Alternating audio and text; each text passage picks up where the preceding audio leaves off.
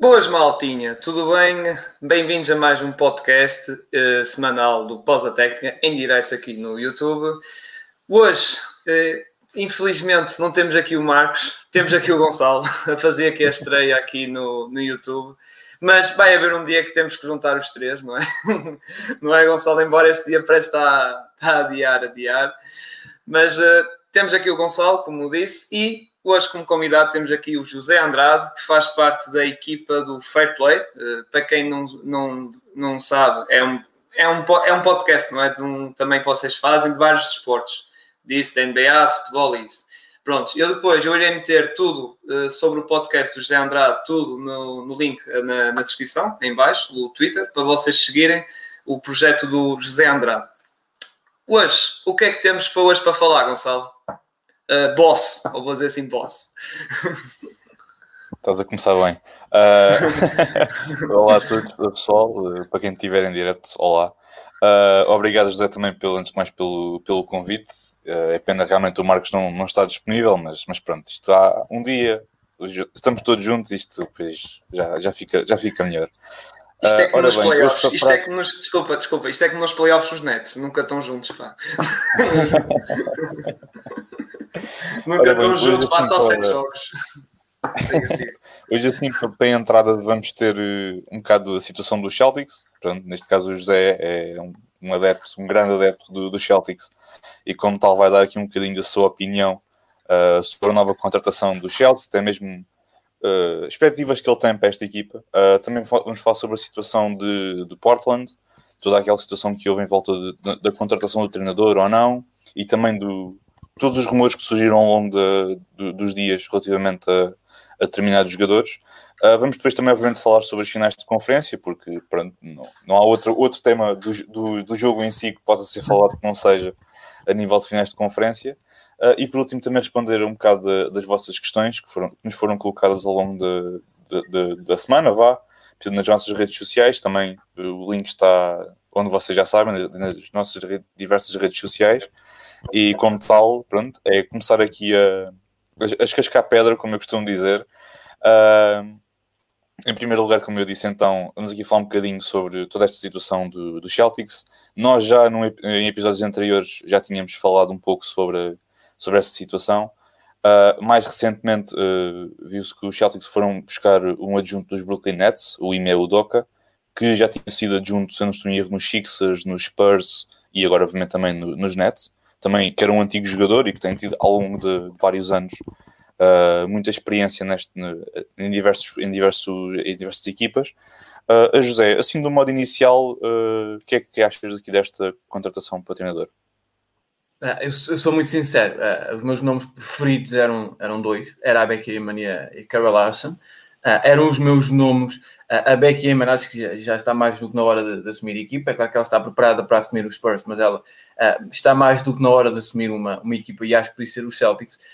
e depois falou-se muito da Carol por ter sido uma, alguém que trabalhou na equipa técnica do Brad Stevens, um, que foi, tinha estado muito no desenvolvimento e na, na melhoria do, do Marcos Smart. Um, e para mim, eu até falei disso, falámos disso no, no outro podcast do, Dados com Voz, em que falámos sobre, sobre, sobre a NBA uh, e tínhamos alguém do Celtics também, o caso da Esther, e ela falou muito desses dois nomes, porque eram dois nomes que ela também gostava muito. Um, depois, quando eu cheguei a falar, penso que até ainda no, no Fair Play, no, há três, quatro semanas por aí, uh, falámos sobre os Celtics e falámos muito sobre o Doca. Para mim era um nome um, o nome mais forte dentro de todos os que estavam a ser falados, estava-se a falar do Billups, um, do Jason Kidd e tudo mais, e esses nunca poderiam ser, acho que eram nomes que não, não poderiam em nenhum momento ser uh, pensados sequer para, para os Celtics, por isso, de todos os nomes, este era sem dúvida o que saltava mais à vista.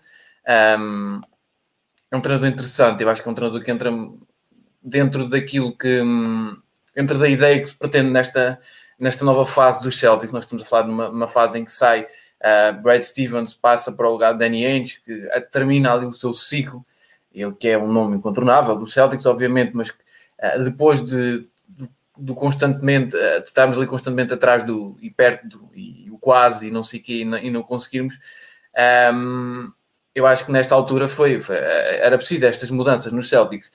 por isso, o, o, nome é o nome, é o nome certo, acho que pela ideia Uh, e ele já traz vários elementos, já traz ali, já vão, vão existir vários, várias trocas, o que é ótimo, vai existir uma, uma construção de uma equipa técnica, há vários assistentes que vão, que vão chegar uh, a Boston, o que acho que é sempre muito, muito interessante um, e, muito, e muito bom, e muito revelador.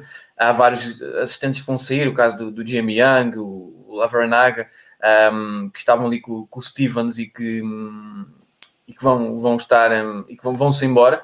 Uh, vamos ter o caso do, do Willardi, que vem, com, vem dos Spurs, lá está, tal como podia ser o caso da Becky, uh, mas vem com, vem com vem, vem, para, vem com o Doca, uh, por isso são aqui nomes interessantes, há aqui uma construção de, de, uma, de uma, melhoria. Uh, vai chegar o Stoudamire, vamos ver que se função é que ele vai ter dentro da, da equipa, se vai estar dentro do ataque e já, já acho que se for, se for essa o lugar dele, já vou ter algumas questões e muitas dúvidas sobre isso. Uh, mais no desenvolvimento dos jogadores, acho que pode ser uma, uma questão importante. Por isso, nesse aspecto, um, os Celtics acho que estão bem, tranquilos. Até porque vamos poder ver um Brad Stevens uma outras funções. Um, e eu já falei disso, já cheguei isso, aquele lado um, atento e conhecedor do jogo e de estudioso do jogo pode ser muito importante para a função que ele vai desempenhar. e eu acho que vai ser interessante ver isso. Um, em relação ao futuro, pegando aqui no, nas perguntas no que já foi dito, eu acho que há muitas questões um, no futuro dos Celtics. Há, há muitas, muitas dúvidas. Nós tivemos mais uma época com os mesmos problemas que vinhamos apresentando, problemas defensivos, que são a grande lacuna da equipa. Um, continua a faltar ali elementos uh, e olhamos para este ano e há, são poucos os elementos que têm o futuro garantido. Há os três, há os três que estão vão, vão, é, que vão estar, pelo menos dois destes são, é, são, são franchise, os franchise players, são eles que vão estar em redor da equipa, que é o Jason Tatum e o Jalen Brown. Uh, desse ninguém mexe, ninguém toca, são eles e, e, e tudo o resto. Uh, depois existe o Mark Smart, que é um elemento fundamental na equipa e que o Doca já garantiu que vai continuar, o que é ótimo para todos um, para todos os Celtics. Agora levantam-se muitas questões, porque de todos os outros são muito poucos os que vão ficar, uh, porque realmente preciso fazer uma, um rebuilding muito grande na equipa. Um, vai ser o Kemba que já sabia, vai, vai ser todo, muitos daqueles elementos, olhando para todos os outros que já, já existem, que já estão, uh, os únicos que têm o futuro mais ou menos assegurado, vamos colocar aqui entre muitas aspas, é o Robert Williams, um, o Preacher do Langford, provavelmente o Naismith. Um, dentro de todos os outros, talvez coloque o, Carson Edwards como elemento que possa continuar, mas um, Tristan Thompson, uh, todos estes são nomes que vão sair. O Tristan Thompson é um jogador que eu acho que não faz sentido continuar nos, nos Celtics, que estou a dar um bocadinho a minha opinião como, como adepto, obviamente, uh, mas acho que não faz sentido. É um elemento muito, muito estabilizador no balneário, foi um elemento que criou muitos problemas este ano uh, no grupo. Uh, sabemos que os Celtics tiveram vários problemas porque pela, pelas regras do Covid havia, a equipa acabou por ser dividida em, em dois grupos e estava em dois balneares e, e isto, todo, toda, essa, toda essa questão um, em que se dividiu pelos mais velhos e pelos mais novos e, e então isso, isso, toda essa questão o Covid que influenciou muito a época obviamente, mas influenciou todos um, depois eu acho que eu acho que é, que é muito interessante ver um, ver que é preciso mudar muito uh, e que é preciso há, há várias peças para usar Uh, uma das peças que eu acho que podia continuar, embora eu acho que não, não vai acontecer, é o Fournier. Um, é um scorer, é um jogador que pode ser uma peça interessante e uma peça importante, uh, mas eu acho que olhando para o futuro, obviamente, como adepto, nós acreditamos sempre que vamos conseguir chegar ao título, né? é, é, sempre aquela expectativa, nós vamos lá chegar e vamos conseguir e vamos. Um, agora é preciso mudar muita coisa, é preciso um poste, é preciso um substituto à altura do Kemba e é preciso perceber que não pode ser um jogador como o Kemba apesar do Kemba ser um jogador extraordinário, é já temos Tatum e Brown para ter bola, se continuar o Smart é mais um para ter bola, por isso tem que ser um, jogador para aquela posição uh, que não se importa tanto de ter, ser menos protagonista e de ter menos jogo a passar por ele. Um, por isso há aqui várias questões. Depois é, é lá está, um, os postos continuam a ser os fatores. Já se falou muito no Nemias, eu não importava nada de ter o Nemias em Boston. Um, mas há vários fatores e depois quando nós olhamos para a ideia de jogo do Doca é preciso perceber uh, como é que vai funcionar ali alguns pontos e alguns aspectos. Uh, isso vai ser interessante perceber como é na questão, especialmente na movimentação ofensiva um, ehm, quem vai ser ali o assistente, vamos dizer assim, tomar conta do, do, aspecto ofensivo porque vai dizer muito de como é que vamos jogar e como é que vão ser as peças depois, as peças que vamos apostar. Uh, mas eu acho que antes de tudo, e antes de tudo é preciso perceber que é preciso resolver esses problemas todos, colocar esses jogadores, trocar esses jogadores, um, tirar alguns desses elementos estabilizadores como o Tristan Thompson, um, colocar alguns daqueles elementos que não sei quem é que vai pegar neles, uh, mas é preciso elementos que é preciso colocar, o Samuel Ajay, o Grant Williams, todos esses. Uh, é preciso perceber como, como, é que vai, como é que se vai resolver isso, porque vai sair trocas e tudo mais. Um, e depois é preciso perceber, finalmente, é preciso perceber que os Celtics precisam de profundidade, que é coisa que não temos tido ao longo destes últimos anos uh, e por uma equipa com as ambições dos Celtics, sem ser um grande mercado como é o mercado da LA, como são outros mercados, é preciso perceber que hum, as movimentações têm que ser muito mais inteligentes. Uh, não podemos voltar a repetir o erro de ter um GFT um, que não foi um falhanço, não há outra hipótese, foi um falhanço.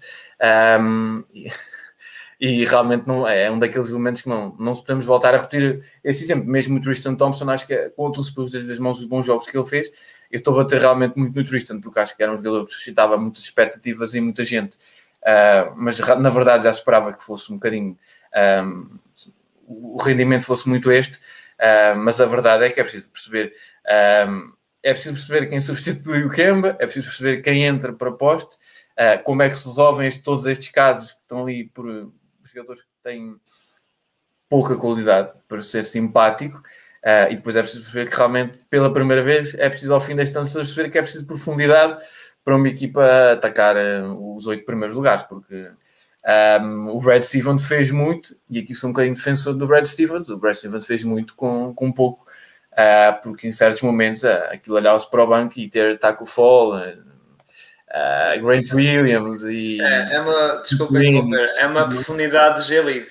Quase. Pois, exato, é isso mesmo. É isso é, mesmo. É, e, e, a questão é que, pronto, agora, se, agora quem está a assistir, já são cinco ou seis pessoas que estão a ver em direto, quem quiser fazer pergunta aos Boston se pode aproveitar e fazem, para nós e principalmente José responderem. Uh, eu tenho uma questão para ti. Uh, Força. Isto aqui, estavas a falar de mexer, tu achas que os Boston sofrem um bocado da sua própria cultura, no sentido do Boston Pride ou Celtic Pride, serem orgulhosos e não terem um bocado de calma e de paciência? E quando aconteceu aqueles playoffs, quando foi o Tatum que levou a equipa às finais da conferência contra o LeBron, não é? Uh, as expectativas da equipa foram altas. Foi no tipo, epá, o Tatum e o Jalen Brown e o Tatum com 19 ou 20 anos, Jalen Brown com 22 e sem Kai Irving Wayward conseguimos fazer isto. Agora, imagina. E eles, uh, não achas que eles estão a sofrer um bocado disso? É verdade que os Celtics depois foram às finais da conferência, na Bubble, outra vez. E agora aconteceu isto tudo do Kemba, a situação do Exato. Kemba, pronto. E depois estas contratações um bocado falhadas. Jeff Teague, uh, Tristan Thompson. Uh, embora eu veja ali, agora para nos dar um bocado a minha opinião, eu vejo ali Robert Williams com potencial, sim, mas é preciso ter calma, é preciso ter claro. paciência Uh, não podemos pôr o Robert Williams num teto de ser um big guy da equipa de um contender, não. É um jogador que está em evolução. E é o problema um bocado dos Celtics, é eles querem se calhar estar lá em cima, mas a equipa ainda está ali a querer subir uns degraus. Sim. Aos bocadinhos, o Pritchard, como falaste, o Nate Smith, o Grant Williams e não sei o quê.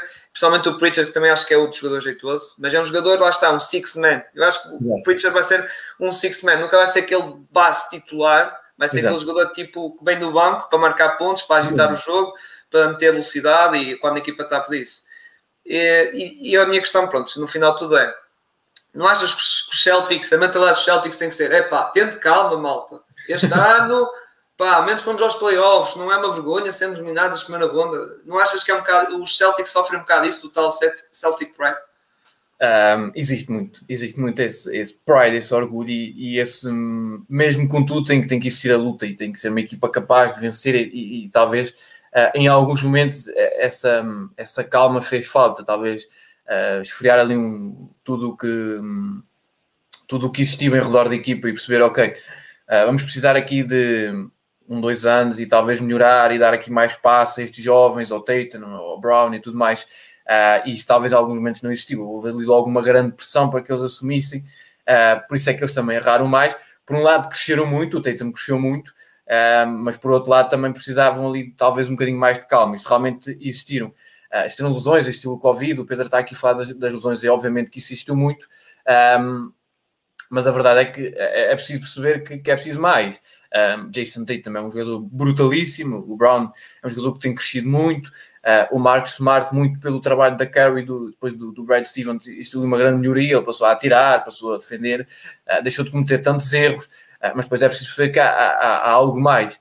falhámos no Kyrie Irving, um, falhámos depois com. Falhámos, houve ali a questão do, do Hayward, uh, da forma como ele saiu e a troca e tudo mais, e podia ter sido ali uma, uma troca melhor, com, com peças a vir para cá que tinham contribuído muito mais.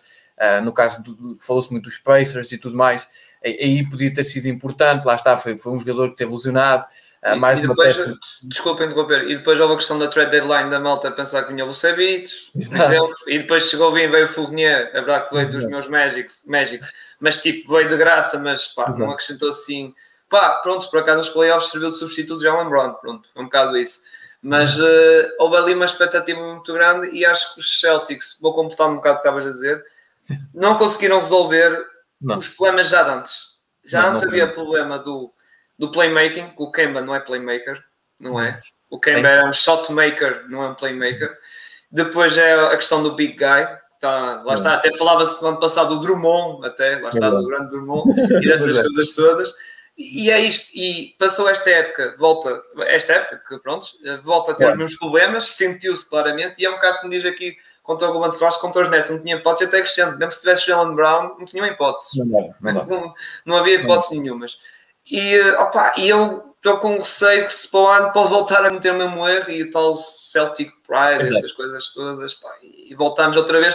Exato. Nesta onda, onde os Celtics nunca saem disto, estás a ver? E o Tatum, e o Tatum, e o Tatum eh, com isto tudo, chega ao final, opá, diga assim, epá, já não quero estar aqui, foda-se, eu quero lutar petitos. Vai ser, por exemplo, vamos falar assim, se calhar do Lila. é... E os Celtics agora tem que. Estão a, agora estão a tentar remediar as coisas, agora, foram buscar, poupar um bocado o ordenado do Kema, com buscar o Wofford, mas ainda não é suficiente, ainda está ali estagnado. Depois tem a questão do Marcos Smart para o ano, para ser free agent.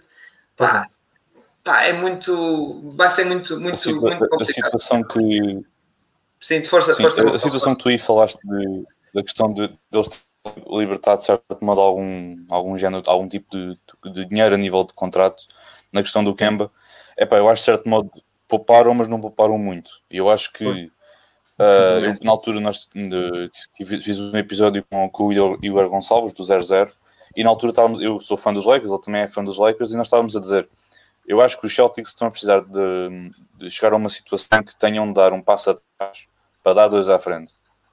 Eu não estou com isto a dizer que têm de separar aqueles dois, porque aqueles dois combinam bem e já se viu que são dois bons jogadores, são uma boa dupla.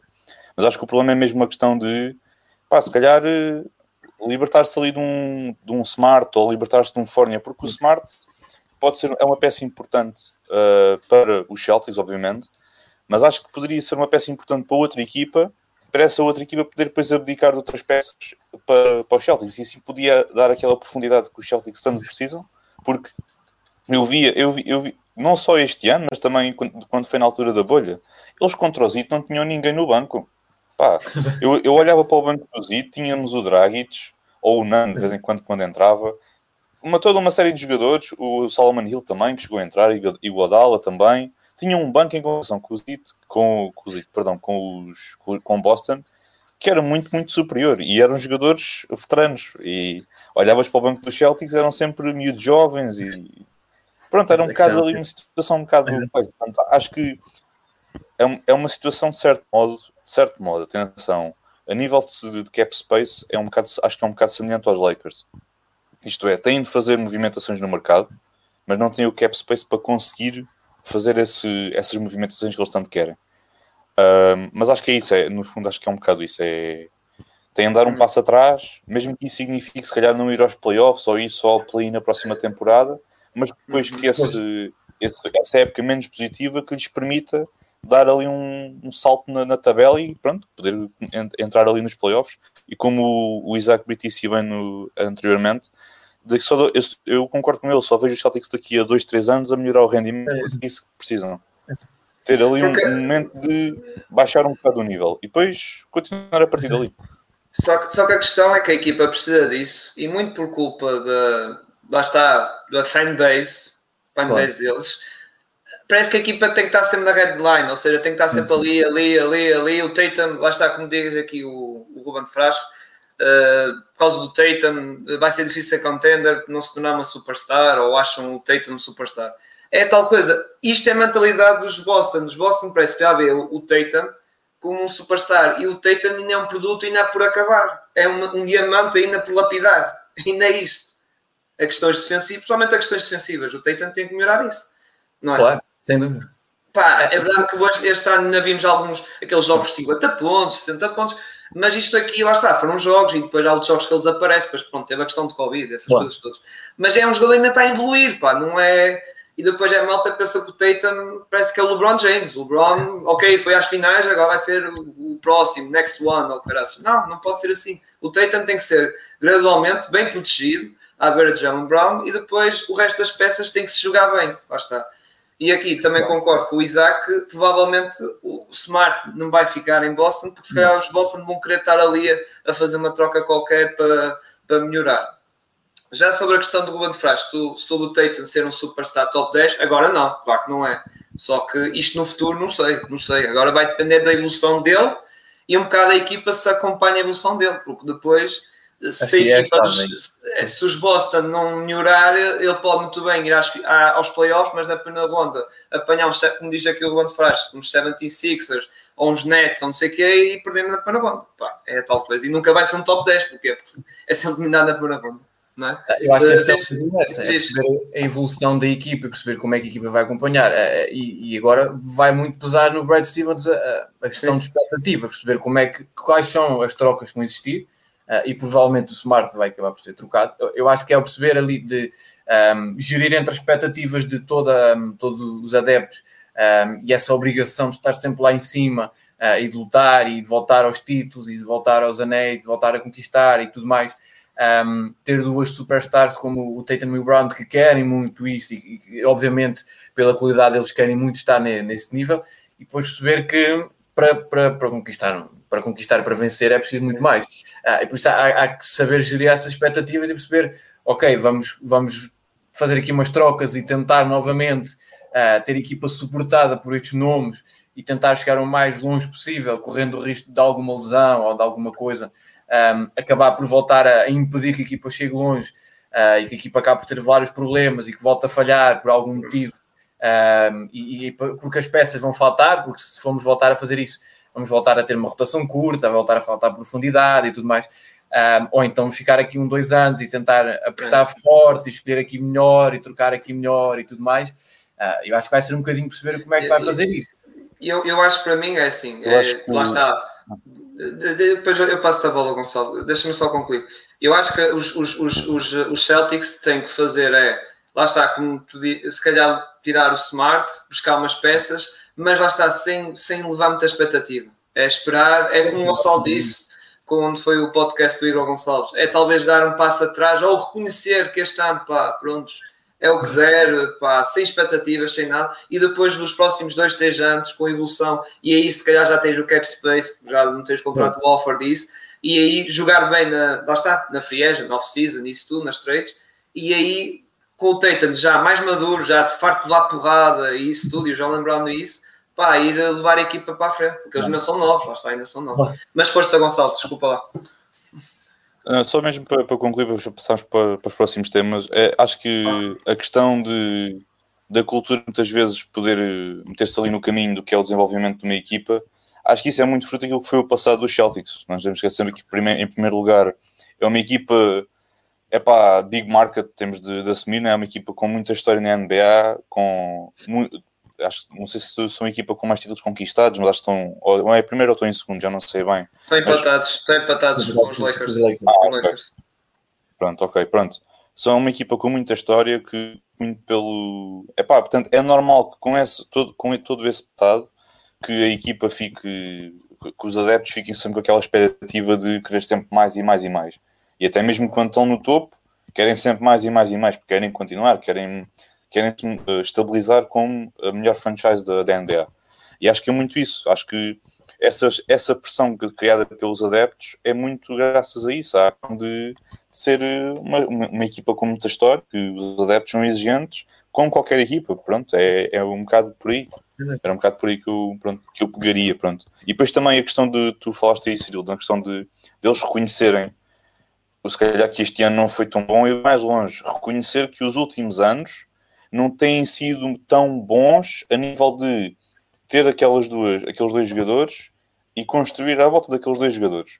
Porque eu não via, por exemplo, um Hayward a funcionar com, em, em Boston com aqueles dois, não via um Kyrie, obviamente, porque o Kyrie é, é um tipo de jogador diferente para, para, uma, para, uma equipa, porque no fim de contas eram três jogadores que se preocupavam muito com, com eles próprios e não tanto com claro. a equipa. Não havia espírito de sacrifício. ainda mais o Tatum, que epá, não me importa nada que ele faça isso, mas um jogador que muito da sua carreira e daquilo que é a sua experiência, aquilo que ele, daquilo que ele joga, é com base no, no Kobe. E o Kobe era um jogador muito egoísta, mas que, epá, tinha ali uma equipa a trabalhar para ele. Quando ele saía, a equipa continuava a trabalhar. E acho que é isso muito. É ver-se um Tatum muito focado nele. E atenção, não, não é nenhuma crítica, é, é, o, é, o, tipo de jogador que ele é. Uh, portanto, parece-me que nessa situação é, é, é, muito isso. É aquela, é aquela questão de ele, se calhar, preocupa-se muito com ele quando ele se deve começar a pensar: se eu sou o franchise, eu se calhar devia começar a preocupar não só comigo, mas também com tudo o resto que está alta. Porque se calhar aí sim a situação já podia ser diferente e depois quem sabe onde é que os Celtics poderão, poderão estar no, nos próximos tempos. Claro. Sei se tem assim mais alguma coisa a não, não, não, podemos passar, podemos passar, podemos passar, podemos fazer a ponto para os, para os Blazers. Claro. Que, se quiseres eu posso, posso começar, Gonçalo. É, é, rápido, simples e força, força. pronto. À vontade, à vontade. Uh, Força, tu. Para quem, antes de, antes de, de começares, uh, só para fazer aqui um bocado de introdução para, para as pessoas que estão a ver em casa, uh, acho que pronto, falou-se muito na altura de, do interesse de, de Portland no, na Beck e também na, em Chauncey Billups. Uh, obviamente que os, os Blazers acabaram por, por escolher o Chauncey Billups. Falou-se muito que, que o Damian Lillard e o mais Lillard, obviamente, teve muita influência na, na escolha do treinador. Um, e, e, agora, pronto, agora fala-se muito também de um, de um rumor que surgiu uh, nas, na internet porque o Chris Hines, que é um grande amigo do Damian Lillard, uh, escreveu um, fez um género de uma reportagem sobre toda aquela toda a situação uh, à volta de Portland e de nunca terem construído uma equipa uh, suficientemente boa à volta do, do, do Damian Lillard e do McCallum. Em primeiro lugar, Marcos, isso nunca vai acontecer. Uh, Sim, Pom, sim. para quem não sabe, o Marcos, disse Damien, em, em Miami com o Hero e um anel do Pat Riley. Nunca na vida. O Marco, o Marco um, Santos é o, é o nosso elemento, terceiro elemento. é o fã fanático das coisas. Não, mas como estava a dizer, foi uma, é, é, uma situação que realmente, pronto, veremos o que é que vai acontecer. Pessoalmente acho que não, não vai dar em nada, porque o Lillard é, já demonstrou ao longo de vários anos, já teve, já teve se calhar várias oportunidades para poder sair e nunca saiu por respeito à, à equipa onde, que, que o escolheu e ele diz sempre que quer sempre quer sempre ficar naquela equipa e ganhar um campeonato com aquela equipa. Uh, bem, eu já me estou aqui a estender muito. Uh, Cyril, sobre aqui sobre esta situação de, de Portland, o que é que tens assim a, a dizer? Uh, opa, eu da Becky, eu da Becky não vou falar, porque senão isto vai alastar muito tempo e até falamos em off que é melhor. que é melhor porque pá, eu é é como muita malta está a dizer, pronto, de ela ser convidada só para parecer bem, pá, claro. estás a ver, fazer bem, eh, fazer bem à, à social media, não sei o quê, e pronto, chegar ao fim, Billups anda cá, pronto. Agora, a questão do Billups, eh, eu, eu não sei, mas cheirem que isto pode ser uma fotocópia dos Rockets, o ano passado. Pá, eu não sei, mas eu só espero que o Billups não seja o Silasiano. Primeiro ano como treinador, depois chega, ei, onde é que está o Lillard? Ei, onde é que está o XA McCollum? E onde é que está o Nurkic? Estás a ver? E está lá com o João Wall, de Marcus Cousins, não sei quem, e está com esses jogadores todos, tipo me foi Silasiano, chegou lá, estava lá o Arden nem o Westbrook, estava lá os outros. Pá, eu só espero que, que não aconteça isso ao homem, porque isso parece que não, é uma injustiça tremenda. Não é? Por exemplo, o Silasiano, que se calhar é um treinador que nesta rookie season dele, como coach, queria mostrar serviço aqui e chega ao final vai para uma equipa toda, toda despedaçada, toda coisa. E o Billups estou com medo que pode correr esse risco por causa do Lillard ou por causa da revolução. Opa, isso eu sinceramente não sei como é que vai ser. É uma incógnita. Opa, muita gente diz que o, que o, que o Billups, na altura, quando era dos Detroit Pistons, para quem não sabe, ele era um grande jogador, foi Finals MVP nos Detroit Pistons, isso tudo, que ele era, há uma expressão que é coach player, que é treinador dos jogadores, mas o Billups era um player coach, ou seja, era um treinador em campo, um jogador assim tipo Tim Campton e isso. Agora vamos ver como é que vai ser agora no comando. Pá, agora é isto, não, pá, não espero nada porque esta situação do Lillard, muito pode ser rumores de CMTV, é tudo falso, sei que é esperar para ver, só que eu tenho, lá está, tenho este tal receio que pode chegar lá o homem, nos primeiros, no, nos primeiros treinos tem lá o Lillard, CJ Nurkic e depois, passado uma semana ou duas, ei, onde é que está esta malta? Pá, é só isso que tenho mais a dizer. José, diz assim mais ou menos o que é que tens aqui a dizer sobre, sobre isto. Eu acho que esta, o Billups acho que foi, voltou, a ser, voltou a ser falado é sempre aquele tema polémico falar do, do Billups por toda a situação que, que o envolveu. Um, eu acho que de estar aqui a falar de uma equipa que uh, tem aqui muitas questões. Nestes últimos tempos, a, questão principal tem sido perceber se, se o Lillard fica ou não. Um, já se falou tudo um pouco, já se falou troca com o Ben Simmons, já se falou no interesse dos do Sixers, já se falou do interesse uh, dos Celtics, já se falou do interesse dos Lakers, já se falou do interesse de tudo e mais um par de botas, por isso eu acho que até dos Knicks já se falou, penso que é um final do mês, foi nos, nos últimos dias, uh, que se falou muito na, na questão do, do, do Lillard nos Knicks e, e dessa possível troca. Um, há, várias questões aqui, eu acho que um, há, já se falou até do Marcos Aldridge para um, já ali andou ali a, a, puxar e tentar ali ter ali como, como ser, para ser assistente. Uh, a questão da, do, do Macmillan que vai entrar e vai ser ali um e que falou muito da, da, da questão do Doca também, falou um bocadinho do, do Billups. Um, há, há, ali várias coisas que se falou em redor desta equipa. Uh, eu acho que a equipa esteve mal quando tentou, de certa forma, esconder o. Não é um incidente, mas todo o caso do Billups que aconteceu em 97. Eu acho que aquela apresentação, uh, os Portland não estiveram bem. Uh, o caso é conhecido, não faz muito sentido eles ah, tentarem esconder. Já é uma contratação polémica. Eu acho que Becky fazia muito mais sentido, mas a questão, não vamos por aí, uh, porque era todo um outro debate. Agora, agora falar do Billups, eu acho que eh, essa, essa parte não ficou bem.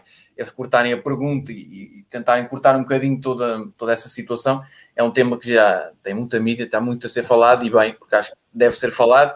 Há, muito em redor desse tema, acho que hum, ele fala, ele já falou sobre isso de alguma forma, uh, da forma como mudou a vida dele como alterou a vida dele e como, como isto mudou. Uh, eu acho que é um tema que deve ser sempre falado e acho que a equipa nesse aspecto esteve mal ao tentar cortar e ou desviar as atenções disso. Um, depois eu acho que é perceber um bocadinho como é que eles vão mexer e o que é que eles vão fazer. Um, fica o Lillard, é trocado. Um, penso que foi o Collins voltou a sofrer uma lesão. Uh, há ali várias questões agora em relação à equipa, perceber quem é que fica, quem é que vai, quem é. Um, já se falou que, que o Lillard tinha tudo pensado para se ir embora, que já estava, que era desta vez que se embora, não sei o quê duas, três semanas, por aí que se falava muito disso e era muito tema, uh, e que até se lembro das razões de, de, dele se ir embora e que se falava muito da questão de querer mais, e, pronto, o normal uh, para um jogador como o Lillard, por isso eu acho que uh, nesta altura coloca-se muito o que, é que, o que, é que, vai acontecer nisto também, lá está, acho que é uma equipa embora diferente dos Celtics, porque os Celtics têm outros problemas e todo um, um outro peso e uma outra responsabilidade, é um bocadinho perceber fica o Lillard ou não, um, quem é que eles trocam, quem é que eles mexem, uh, o que é que eles vão fazer. Uh, o Billups conta com eles e vão apostar forte e vão aqui trocar e vão tentar aqui rodear o Lillard de uma melhor forma uh, e tentar ir atrás do sonho, do objetivo e de finalmente conseguirem ou fazerem tudo para conseguir ou voltam atrás e dão aqui um espaço atrás e realmente perdem aqui estas, estas peças que têm sido peças as peças grandes da, da, equipa nestes últimos anos. Uh, por isso, aqui é um bocadinho essa a questão, mas eu acho que um, Portland não tem os problemas dos Celtics, os Celtics têm, têm outros problemas, uh, mas acho que é muito essa, muito essa a questão. Um, e depois esta contratação do Willows já, já ficou manchada de certa forma. Um, além dos aspectos técnicos, dos aspectos táticos e tudo mais, eu acho que a questão da apresentação, como eu falei, uh, manchou e ficou muito. Uh, e depois toda a questão da Becky Eman, que eles, como, como o Ciro falou, acho que é, foi muito mais para, para passar a ideia uh, que podiam apostar na, na Becky, podia ser ali a primeira mulher e tudo mais, uh, e na verdade não passou muito isso, principalmente quando nos começam a dar as razões uh, na questão do background, e que falam do background, estamos a falar de uma, uma, uma, uma estrela, uma das maiores de sempre na WNBA, uma figura incontornável no, na, que venceu na Summer League com uma equipa com alguns egos grandes na, naquela equipa, que está ao lado de Popovich e tudo mais, nós estamos a falar de uma técnica que não venha ali do, uh, nível baixo e que não esteja habituado a, a, pressão e a egos grandes e tudo mais. Por isso, uh, toda aquela desculpa de, do background da Becky acho que não cola. Um, fica mal para, para, para, a equipa neste, neste caso com, com toda a situação da Becky. E deixa-me acrescentar uma coisa. Eu até foi num, no podcast Spotify, não foi Gonçalo, que eu até disse: olha, vai ser desta vez que a Becky vai entrar, porque era Pacers, era Exato. Boston, era Blazers, era Dallas, era Orlando Magic, era muitas equipas que estavam com treinador e outros, e outros que também estavam em risco, era o, o Bud é. do, dos Bucks, e agora fala-se até do Doc Rivers, e vai chegar ao final, não vai lá nenhum, não vai, não vai lá nenhum, nem para o Orlando Magic vai. Opa, é um bocado, e eu fico chateado um bocado nisso, porque é tal coisa de mostrar que, ah, nós uh, somos a cena da igualdade, a Becky, vamos entrevistá-la duas vezes, e não sei o quê, chega ao final. Pronto. É não tenho aqui mais, mais, eu, mais eu nada sobre a isso, eu, sou, eu sobre isso porque eu sobre isso porque vocês têm estado a tentar o, o assunto e, tentarem ser simpáticos na, nas palavras. Uh, eu não vou ser simpático. Uh, eles só meteram lá a Becky por, eles só não escolheram a Becky porque ela é, uh, é tão simples quanto isto. não sei o que é que o Chão Civil só como treinador, mas sei que, porque ele não me deu ainda provas que ele vale alguma coisa como treinador, posso estar enganado, ele pode fazer um bom trabalho em Portland e levar aquela equipa a outros voos, nada contra. Uh, mas eu gostava bastante e gostava mesmo muito que a Becky não fosse, não fosse para lado nenhum, ficasse em Santo António, Popovich ou se reformasse ou fosse treinar a equipa olímpica de, dos Estados Unidos, que se fala muito que ele poderá fazer, que é reformar-se e estar assim num, num, papel mais de selecionador, digamos. Uh, e gostava muito que, que a Becky, só mesmo para calar todas as, to, todos aqueles que, que lhe fizeram estas coisas ao longo dos anos, é pá, ganha-se um, um, campeonato nos primeiros anos ali com, com os Spurs para, só mesmo para, para, para vincar bem a posição dela. Uh, tá, estou a ser um bocadinho bruto, mas é pá, tem mesmo de ser porque esta situação é olhando para, o, para, aquilo que é o repertório da Becky e para aquilo que é o repertório do Billups, a balança está tá assim, está tudo muito baixinho e a Becky está cá em cima e o Billups está cá em baixo. Uh, sobretudo, e também só fazer aqui uma pequena nota, o, o José falou bem na, na questão da questão da, da, conferência de imprensa do Billups, acho que teve, tiveram muito mal. Tiveram mesmo muito, muito mal. Uh, a jornalista, a jornalista em primeiro lugar esteve mal a perguntar aquilo, porque primeiro já é algo do conhecimento, mas epá, não merece a pena estar outra vez a, a, a, Toda a gente sabe o que aconteceu, toda a gente sabe os contornos daquilo e toda a gente sabe como é que acabou. Portanto, não merece muito a pena estar a trazer à baila um assunto que já está morno, já está mesmo no fundo do oceano. E depois também a resposta do Portland, neste caso do, do front office deles, logo na conferência de imprensa, foi uma, foi uma, uma, uma foi uma resposta infantil, honestamente. É tal situação, como disseste bem, sabe-se tem-se conhecimento do tema, mas disse dizer, olha, há conhecimento sobre isso, não, não vamos comentar. Pronto, e acabava ali. Agora a resposta que deram foi uma resposta ridícula, pronto, de certo modo. Pois, pronto, era só tinha a dizer sobre, yeah. sobre isto, pronto. Vamos passar à frente, tipo, não posso fazer como a conferência inteira, vai-me passar à frente, não te esquece. eu também só vi aqui um pequeno, um pequeno comentário relativamente ao, ao do, creio que foi o Ruben exatamente, que os Blazers podiam trocar, por exemplo, o McCallum ah. mais picos pelo Bradley Bill. Não era mal pensado, não era mal pensado, mas acho que eles, acho que eu já tinha dito na altura, já na altura do episódio sobre os Sixers, um, em que pronto, foi só para, para, para o Spotify, e que, e que eu na altura disse que uh, uma, uma troca de McCallum por Ben Simmons era benéfico para, para as duas partes, porque os Chiefs ganhavam ali um jogador que é capaz de criar o seu próprio lançamento e saber, é baixinho, é ágil, consegue lidar, ter sucesso naquela equipa. E depois Ben Simmons dava uma, era um excelente jogador de defesa, um excelente defesa para, para a posição, para, para aquela equipa que tanto precisa. E, e, é um bocado isso que eu tinha assim a, a dizer sobre esta questão da foi levantado aqui pelo, pelo Ruben, obrigado pelo, pela, pela opinião e pela, pela, pela frase que colocaste aí, porque realmente eu concordo, acho que ou um Bradley Beal por um McCallum, ou então um McCallum por um, por um Ben Simmons. Acho que ficavam as duas equipas a ganhar. Uhum.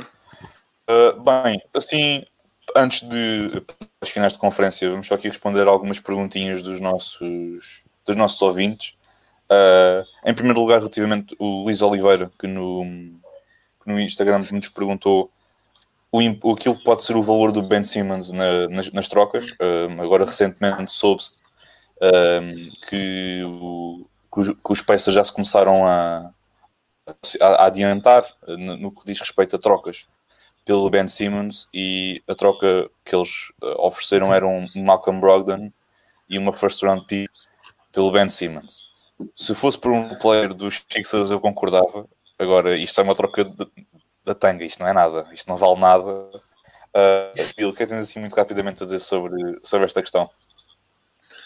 Uh, opa, eu vou ser sincero. Uh, é verdade que eu percebo a malta que dizia que no ano passado um Ben Simmons dava para trocar por um James Harden e agora troca-se com um CJ McCollum numa troca direta. Uh, que é verdade, agora cada um vende o seu peixe. Os Philadelphia vão querer vender o seu peixe, só que o problema é que o seu peixe não esteve lá muito bem. Mas não deixa do seu peixe ser bom. Lá está. É tal. Voltámos a repetir isto, já com o Martim falámos disso, o Ben Simmons, os problemas dele, não sei o quê.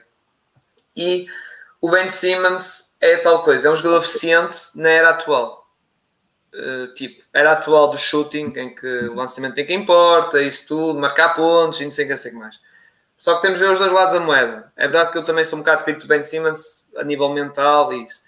E realmente o valor da trade do Ben Simmons baixou por causa disso, lá está, por causa da era, não é? A era atual não ajuda nada, porque agora o trabalho defensivo, principalmente do base do Ben Simmons, é, é invisível e não, e não, não se mostra, ou seja, é como falámos outra vez dos prémios. Uh, quem foi o último defensive player que foi base? Foi o Peyton, nos anos 90. E era o Peyton, que era, meu Deus, até agora foram 20 anos, mais de 20 anos sem, lá está, Big Guys, Shaq, Giannis, Colbert e, e o Howard por aí fora.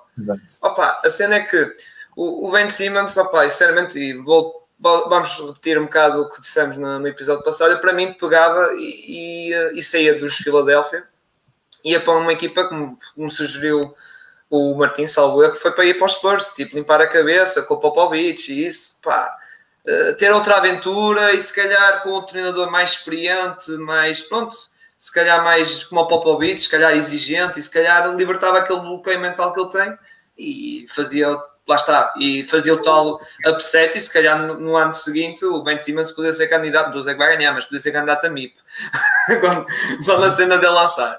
Mas pronto, opa, do resto não tem assim mais, mais nada a dizer, por isso passa a bola agora para o José, para, para esta questão eu acho que em relação ao Ben Simmons já foi apontado também um bocadinho a todo lado, até que estou, sim, por exemplo, sim. dos Celtics também se falou muito na questão da troca dele, de vir para os Celtics e tudo mais, já foi aquele jogador Uh, já foi falado agora a troca, falei da troca com, com, com o Portland, falei de várias trocas.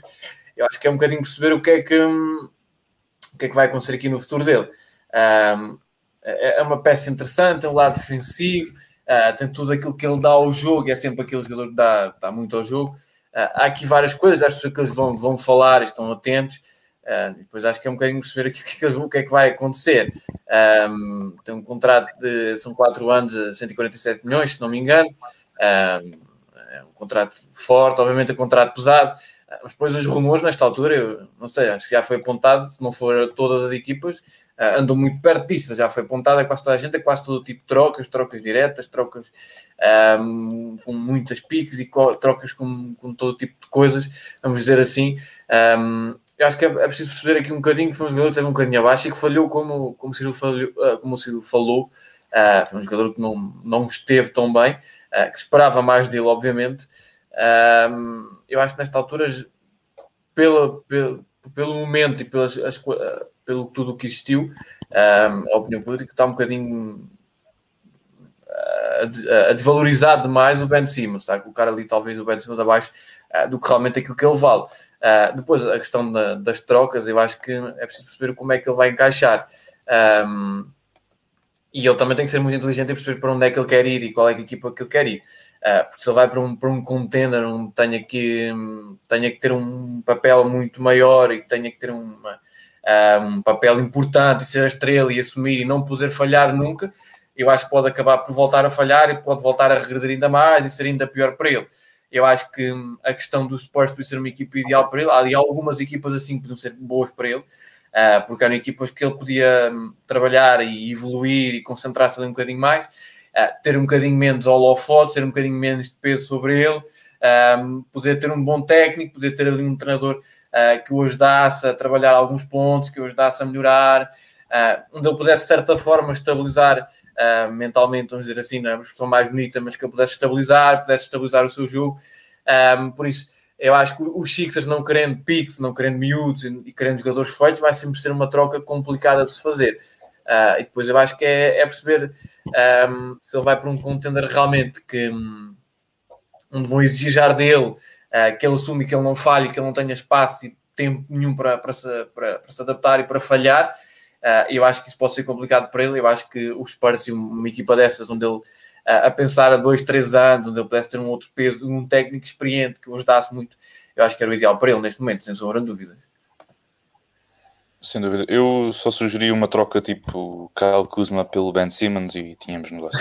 uh, avançando para a próxima pergunta uh, do Isaac P, também está aqui connosco a acompanhar-nos aqui no, no direto do, do YouTube uh, que nos fez uma pergunta relativamente à, ao, ao, novo treinador dos, dos, Mavericks e também ao, ao, novo GM, toda aquela limpeza que houve relativamente no, nos, nos sobre a questão da limpeza que houve e do novo GM, já falámos um pouco sobre isso no, já em episódios anteriores, portanto eu não vou estar a alongar muito, acho que era uma limpeza que por um lado era necessária, porque já havia lá muitas, muitos, muito, muitas pessoas no, no front office dos Mavericks que já estavam só ali a, ocupar espaço, no fim de contas.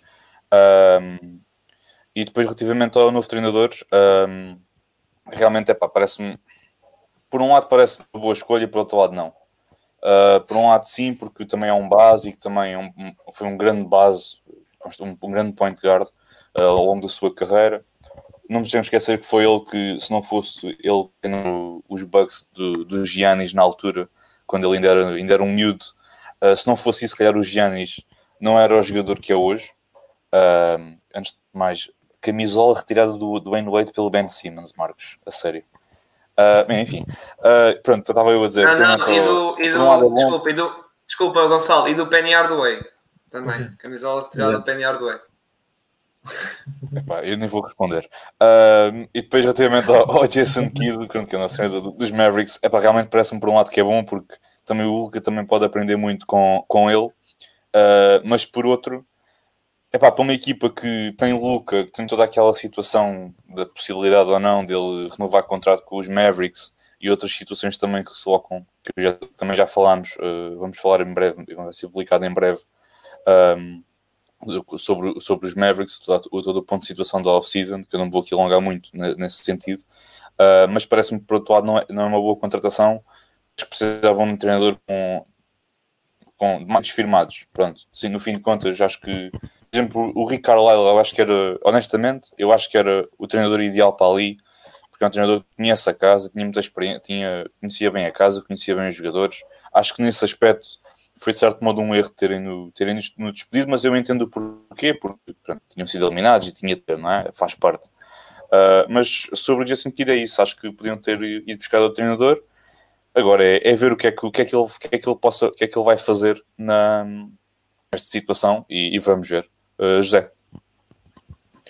Uh, eu acho que uh, o primeiro ponto é isso. Acho que o Rick Carlos era, era melhor treinador, era melhor técnico, era um técnico importante, era um técnico podia ser, era melhor. Eu acho que, um, como geral, era melhor.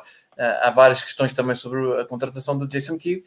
falamos também como passado problemático, toda aquela situação um, estas, estas contratações, um bocadinho como o Billups, um, falando e tentando deixar isso um bocadinho de lado, falamos quando ele começa com nos Nets, um, ele tinha era, era aquela equipa super experiente e leva ali com Kevin Garnett, Paul Pierce, um, o Sean Livingston, uh, um, era o Daryl Williams, era o Joe Johnson, era, era uma equipa que ele tentou ali, colocar ali com um híbrido entre um, eh, entre os, aquele small forward aquele small. Uh, ele tentou colocar ali Kiki para jogar, uh, lá está, foi muito importante aquelas trocas na altura dos Nets, deram muito jeito aos Celtics e obrigado por isso. Um, porque nos deram a oportunidade de escolher algumas das estrelas atuais. Nós falhámos muitas das escolhas e foi está um problema, mas a verdade é que ele leva ali com aquela equipa, uh, que tinha ali aqueles pesos fortes todos aqueles nomes grandes e tudo mais. Uh, Percebe-se que o jogo dele ele foi melhorando, foi evoluindo, obviamente. Um, uh, houve ali a questão do, do, houve toda a questão dele, uh, do Giannis, eu acho que tocar, tocaste num ponto certo, uh, porque ele é muito importante na evolução do Giannis. ele leva com o Giannis muito mais limitado, vamos dizer assim, um, aquela pedrinha de diamante ali por lapidar, ele consegue começar a lapidar e consegue começar a aprimorar ali certos aspectos um, no jogo dele. Uh, mas depois eu acho que eu acho que é questão de perceber quais são as mudanças que ele vai implementar também, não é? Um, nós estamos a falar dos Mavs que tem, que tem um Mark Cuban que é sempre um elemento que nem sempre é muito estabilizador, é um momento que anda muito no jogo, que anda muito ali dentro da equipa, uh, que gosta de aparecer, que gosta de ser a estrela também ele uh, os lançamentos, tudo, tudo aquilo, uh, percebemos que o, Mark Cuban é um elemento que não é fácil de gerir. Um, e tem o poder, obviamente, por isso não, não, não, se vai dizer ali que não a quem manda, mas, mas é um elemento um bocadinho estabilizador muitas vezes e que não é fácil de gerir a presença dele ali tão perto e tão em cima e ser estrela também e muitas vezes ser ali quase um, um, jogador de equipa e ser ali uma estrela de equipa quando não o é. Uh, por isso o Mark Cuban tem ali essa, esse, esse gosto de ser uma estrela uh, e muitas vezes isso não, não, ajuda. Eu acho que eles agora é um bocadinho perceber o que é que eles vão fazer e vão, acho que vão all-in, porque o Mark Cuban já disse que, é, o objetivo é vencer 10 em 10 anos, por isso está mais ou menos na altura. Um, tem o Lucas Doncic e se eles não fizerem nada para, para, para, para agradar ao Lucas Doncic, vão acabar por perdê-lo, porque ele não vai continuar nos delas uh, com a qualidade que ele tem, não vai continuar nos delas a, a lutar uh, apenas pelos playoffs e por mais um ano e mais um ano, ele não vai continuar nisso, porque é jogador para, para vencer anéis atrás de anéis, uh, por isso eles vão ter que ir, vão ter que ir all-in um bocadinho isso. Uh, e depois é perceber o que é que eles vão fazer. Vão atrás do Kyle Leonard, como se tem vindo a falar na, hoje, e que tem sido notícia muito neste, ontem e hoje, uh, as possíveis trocas e como é que eles podem fazer. Uh, há uma peça que pode encaixar muito bem, já falámos aqui nos meus Celtics, que é o Marcos Smart, é uma peça que pode encaixar muito bem mas eu espero que não se troque, porque provavelmente a troca seria o Porzingis e eu não quero o Porzingis em Boston. Mas a questão é que vão ter que, vão ter que trocar. Há, há muitas questões aqui e, e, lá está, é perceber como é que eles vão fazer, um, quem é que eles vão mexer e como é que vão fazer. É muito isso, porque vão atrás do, do Leonard, um, tem ali algumas peças importantes, o, o por exemplo, que é um jogador interessante, tem ali, uh, tem ali várias vários jogadores que são importantes, o Bobian, eh, por isso há aqui jogadores interessantes, há ali várias peças, há, a questão do, dos Euromavs, que é uma equipa que aposta muito no mercado europeu e nos jogadores europeus e que tem muito esse lado, falou-se muito no Misic, que era um jogador que supostamente ia para lá, é, estava muito entre os Mavs e o, e o OKC, um, o Misic acabou por renovar com, com o EFES, por isso já não vai para a NBA, Uh, por isso, uh, aqui perceber agora como é que eles vão mexer, uh, quem são os jogadores que eles vão apostar, é o all-in mesmo, e vão dar tudo e trocar algumas das picks e algumas dos mais jovens, um, um bocadinho ali como os Clippers fizeram, de certa forma, uh, e vão atrás do. Lá está, até pelo Leonard, obviamente. Uh, por isso, vão atrás desses grandes nomes e dar essa oportunidade do título e do anel uh, que o Don Cites merece, ou vão construir aqui mais um ano ou dois e estar ali um bocadinho atrás. É, é um bocadinho essa, essa dificuldade. Uh, Porzinhas por Clever para. para um, não quero. Eu vou o Porzingis em Boston. Olha, eu, eu, eu, eu, eu, vou, eu vou agora. Posso passar, posso, posso agora ter a palavra? Eu, eu, eu sei que o, o, Isaac, o Isaac vai me bloquear nas redes sociais, até vai me bloquear em tudo. Uh, oh Isaac, eu tenho receio que estás a ouvir e futuros e grandes adeptos de Dallas que estão a seguir o canal, se calhar o André do Dallas Brasil. Uh, oh Isaac, eu tenho receio, eu, eu, eu, percebo, e às vezes eu tenho conversas com ele em particular. Uh, o que os Dallas estão a fazer é o, o, quando eu falo com ele, ele diz que os Dallas estão a dar um passo atrás para dar dois à frente. O meu receio é que seja o inverso. Opa, isto eu não queria ser mau, mas voltando a pegar no episódio dos Rockets, eu não quero que isto volte a ser uns Rockets do One Man Show em que o Donzitos faz tudo o que quer e o que apetece e pronto. Pá, eu não quero. E, e eu não quero para o bem da equipa e para o bem disso. Uh, tu falaste do Mark Cuban, mas o Mark Cuban agora está mais calmo. Agora já, já está mais. Antes era mais maluco da cabeça, agora está mais calmo. E agora noto que ele está a fazer tudo, lá está. um bocado, como já ouvi em outro podcast, que é, está a agradar o menino, está um bocado a fazer isso. E este off-season é mesmo para isso, é para agradar o menino. Uh, vamos ver como é que vai ser. Ele fala aqui do Porzingis. Sim, eu concordo. Porzingis tem que ser. Pá, eles têm que fazer qualquer coisa. Se aquilo não dá, se voltar a ter problemas físicos e não sei o que, eles têm que, pá, têm que despachar, nem, que seja até, até trade deadline. Não, não, vale a pena, tem que ser assim. O Marcos está aqui a falar backcourt esloveno em Miami por causa do, do Dragic. Se calhar o Dragic, se calhar o Dragic não vai para Miami, vai para Dallas. Se calhar, se, se, se os teus Miami dispensarem o homem, se calhar faz o sentido inverso. É uh, Catera, Catera bem jogado, porque assim era menos usa de bola no Doncic, menos sobrecarga, isso tudo. E, e acho que isso faz coisa. Agora, sentido faz todo sentido. O White falaste, yeah, faz, eu já ele sabe que eu já falei com, com ele, White seria um encaixe perfeito, porque claro. tinhas a referência ofensiva de Donzic e o Kawhi era o defensivo. E depois o, Donz, o Kawhi também, como grande master do mid-level, uh, mid-level não, mid-range shot, que lá está, ou seja, o Donzic não precisava de fazer sempre stack back tree, ou ser ele sempre a coisa, podia passar a bola para o, para o Kawhi, fazer a sua, a sua runzita e fazer o mid-range, como costuma fazer. Por isso, eu acho que pá, é tal coisa. Eu estes Dallas estou com receio, sinceramente. O, o, o Kid, ok, foi um grande impulsionador do Giannis. Acho que foi ele que foi, eh, na altura dele, foi quando o Giannis foi MIP. Acho que foi ele o treinador. E também acho que foi ele que também levou os, os Bucks acho, aos playoffs. Também Sim. posso, posso falhar, mas foi ele.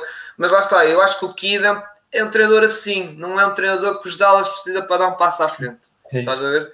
eu acho que os Dallas querem dar um passo à frente. Os Dallas já não estão de ir aos playoffs. Os Dallas querem ir às finais da conferência. E o Isaac está aqui.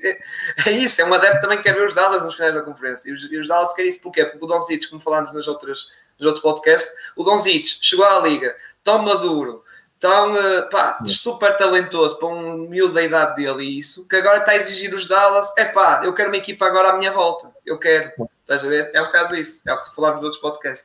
E, eu, e é o que eu acho que vai acontecer nesse sentido é que os Dallas podem tropeçar nesse sentido, ou seja, de quererem acelerar as coisas e correrem mal. Pá, é, a única, é a última coisa que pronto, vou falar sobre isto. Pá, depois disso, porque agora é aguardar os próximos episódios, sinceramente, é ver o que é que vai dar isto. Eu posso estar a falar assim e até a season pode correr super bem e o Isaac bater à minha porta, estás a ver, Dallas, vês? Pronto, é tal coisa, é esperar para ver. Embora eu estou muito, estou muito pé atrás para este Dallas, estou com muito receio, sinceramente. Uh, temos aqui mais duas perguntinhas, mas para tentar uh, acelerar um pouquinho mais o episódio, eu vou deixar uma pergunta, uma pergunta específica para o, o Cirilo e depois uma outra para, para o, o José. Uh, em primeiro lugar, para o José, temos aqui uma pergunta do Zeca, uh, relativamente ao que é que nós achamos do futuro dos, dos Ox, daquilo que os Ox poderão fazer nos próximos anos, até mesmo assim um bocado uma análise um bocado abrangente daquilo que é a situação dos Ox neste, neste momento. Eu acho que os Ox têm estado muito bem. Houve ali a questão, houve ali no início houve a questão em redor da equipa, a questão do, do round, a questão de ali de alguns elementos que, que esperavam um bocadinho mais e que depois acabaram por não, por não render tanto. Ali alguns elementos que, de certa forma, um, levaram a equipa a andar um bocadinho abaixo, em muitos momentos da época, abaixo do que era esperado. A verdade é que eles chegaram e estão, estão muito bem. Um, não sei, acho que é preciso perceber. Uh, há um Trey Young, mas é preciso perceber que o Trey Young não, não, não vai chegar a Portugal. Ali peças muito interessantes. Um, há um John Collins, que é um jogador, é um jogador, por exemplo, que eu gostava muito de ver no, no Boston. É, é, era aquele base para o, para o estilo do, do Brad Stevens, uh, aquele base naquele suposto para, para o estilo do Brad Stevens, aquela peça ali para, o, para o estilo do, Brad, do Brad Stevens. Um, eles têm ali peças interessantes. Tem a questão do John Collins, a questão do, do Reddish. Um, há, há ali várias nesta off-season há ali várias, várias questões, como é que eles vão fazer, como é que eles vão gerir todas essas peças, um, perceber como é que eles vão fazer, realmente esse é o, acho que esse é, é muito o ponto, um, a questão do, do, das escolhas do draft, uh, como é que eles vão fazer, uh, porque é uma equipa que tem evoluído, é uma equipa que está muito bem, é um Choi Young, obviamente o Choi Young neste momento é uma das estrelas da NBA, é um dos, um dos jogadores em alta, Uh, tal como o Booker é talvez aqueles jogadores que estão mais em alta neste momento por tudo o que eles têm feito. Um, depois é perceber o, como é que eles vão gerir, como é que eles vão fazer, que escolhas vão fazer, porque está muito dependente disso. Um, vão continuar a investir e, e, apostar no Trey Young, porque acho que não vai mudar disso e não vão dar um passo atrás agora e, e deixar de apostar no Trae Young, de, de, de tentar uh, ir atrás do, do anel e tudo mais. Um, mas depois é preciso perceber como é que eles. Há aqui uma certa evolução, isso é evidente. Há uma evolução no, nos Ox ao longo destes últimos tempos, há uma, uma melhoria grande, há aqui uma, várias questões, uh, mas depois é preciso perceber como é, que, como é que eles vão fazer. Há a questão do. Eles têm uma. Penso têm uma. As escolhas dos picos são, são escolhas boas, até, se não me engano. Um, por isso, há ali vários, vários aspectos. Uh, como é que eles vão, como é que eles vão gerir? Uh, eu acho que ali, eu falei do, do Reddish e do, do, do, Collins, porque acho que vão ser dois jogadores que vão ser, um, um, vão ser, não vou dizer peças importantes nesta para a próxima época, mas vão, vão, vai andar muito em redor deles uh, do que é que eles vão fazer em relação a estes dois jogadores um, para, para o futuro dos Ox. E, e deixa-me deixa interromper, deixa interromper. Vai chegar um ponto em que eles não sabem quem vai dar contrato a quem. Pois é, acho que é um Trae Young, Max, Collins, se for este ano, não sei o quê, depois tens o Hunter, depois tens o Urter, depois tens o Cam Reddish. Ou seja, Exatamente. este ano os contratos estão no Bogdan, no Collins, no Collins não, no, no Galinali, e depois vai haver essa questão de coisa. Ou seja, isto é um futuro incerto. É bonito, é, mas vai chegar um ponto em que também, não, se pode dar, um ponto... não se pode dar contratos de 20 milhões a 5 jogadores, não é? É tal coisa. Pois, exato. Sim, sim. É isso. É isso, também, tem, também tem um ponto muito importante. O Werther, o Dianter, são várias peças. Lá está. Neste momento vai-se colocar um bocadinho disso. Como ah, é que agora, é aproveitar, agora é aproveitar a primavera deles, a primavera. Claro, e depois no verão pá, vai ser Trae Young e depois escolher duas peças para o Victory Trae Young. É o Trae Young é mais dois. Eu acho, vai ter que ser isso. Eu acho que, eu acho que a situação agora também é um bocado, pronto, não é bem preocupante, porque, mas nos próximos anos poderá ser. Que é a equipa conseguiu o Reddish, conseguiu o Anta, conseguiu o Werther, conseguiu todos estes jovens na, no top 15 da, da primeira ronda na, do draft. E ao longo, de, ao longo de, do tempo em que vais desenvolvendo a tua equipa, ao longo com, com os jovens e, vais, os, e os vais desenvolvendo, por, de forma natural das coisas, a equipa também vai evoluindo, um coletivo, a equipa vai subindo na tabela. Subindo na tabela, não vais ficar com uma, com uma pique no draft muito elevada e acho claro. que é, é uma, eles estão numa situação muito boa, mas acho que eles vão ter, vão ter de fazer um trabalho de scouting muito, muito bom para conseguir, com aquelas piques mais baixas, poder ir buscar os Hunters e os, os Werthers, os, os Reddish, todos esses jogadores que não aparecem tanto no top 15, mas mais no mas mais na altura, depois de, ali no, meio de, da primeira ronda, no fim da primeira ronda, e acho que isso é que é muito importante, porque a malta não tem bem noção, mas uma coisa é uma equipa estar a tancar e depois sabe que vai, vai ter uma pique do top 5. Já sabe mais ou menos o, com o que é que pode contar a nível do, dos jogadores disponíveis. Agora, a malta não tem bem noção, mas por exemplo, os Spurs. Os Spurs foram sempre uma equipa muito consistente e conseguia sempre ali ficar nas piques uh, 20 a 30. Mas quando escolhia, nós tipo ignorávamos, mas eram jogadores que acabavam por ser bons, grandes jogadores o Derrick White, o John T. Murray, todos jogadores que foram escolhidos ali nas segundas rondas e tudo mais. E acho, e acho que isso é algo que os Ox vão ter de terem atenção, fazer um trabalho de scouting extensivo para tentar encontrar ali bons diamantes ainda por lapidar para depois conseguir, conseguirem desenvolvê-los e depois pronto, continuar o caminho que têm estado a, fazer. Escolheram o Onieka, por exemplo, foi uma uh, grande escolha, muito importante. Lá está, mais uma escolha muito importante há ali peças, olhando para as pizzas, há ali peças importantes, há ali, peças, há ali jogadores interessantes, porque lá, lá, está, este é um draft onde existe muito talento. Agora a questão é essa, acho que foi aquilo que nós estamos aqui a falar, vai andar muito disso, quem vai ser o Big Tree, quem vai ficar, uh, e como é que eles vão, é, como é que eles vão fazer, porque é Trey Young e mais dois, Uh, e quem é que vão ser esses dois? É, é a questão de 2024 vai ser essa. Exato. A questão de 2024 é ou 2023 vai ser essa. Porque agora é Exato. quando lá está o Hunter renovar e o Werther. Vai ser essa. Exato. O Werther e Cam Reddish. Vai ser isso. Sem dúvida. E o, o, Marcos também mencionou aqui bem a questão do, do, do Manu Ginobili, também do Spurs, que era um jogador, acho que foi de segunda ronda, que, é que foi aquilo, sim, nem sim, sabia sim. quem é que ele era. Sim, sim. E tornou-se um dos melhores jogadores estrangeiros de sempre na nossa na NBA que até o Tim Duncan uh, fez qualquer coisa sim, sim. com o Popovich, mas chamado a dizer quem é esse gajo? uh, vamos para então a última pergunta. Uh, em último, é temos aqui uma, uma perguntinha do Pedro, do Pedro Ribeiro. Acho que esta é mais indicada para, um, para, o, para o Cyril. Opa, é, esta, esta, esta é a pergunta mais não, fácil. Fazer uma análise assim muito breve aos médicos. Espera aí, deixa-me lá acabar de falar. Epá, isto também tem, tem aqui uma ordem. Uh, porque, pronto, nós, o Cyril já fez, de certo modo, uma análise, uh, assim, uma esta review de, de, dos Magic Power of Season, que saiu ontem, uh, também episódio quer no YouTube, quer no Spotify, portanto já está disponível para quem, para quem for fã dos Magic, ou simplesmente para quem, quer, quem quiser ouvir sobre, sobre esta equipa. A Cyril, eu, vou, eu vou-te pedir, pá, muito rapidamente, porque já falaste muito sobre, sobre isso no, no, naquele episódio especial. O que é que este, este processo do, nos Magic? Pá, paciência, esperar que Fultz e Isaac voltem saudáveis, façam uma época completa e saudável, sem lesões, sem toques, sem nada.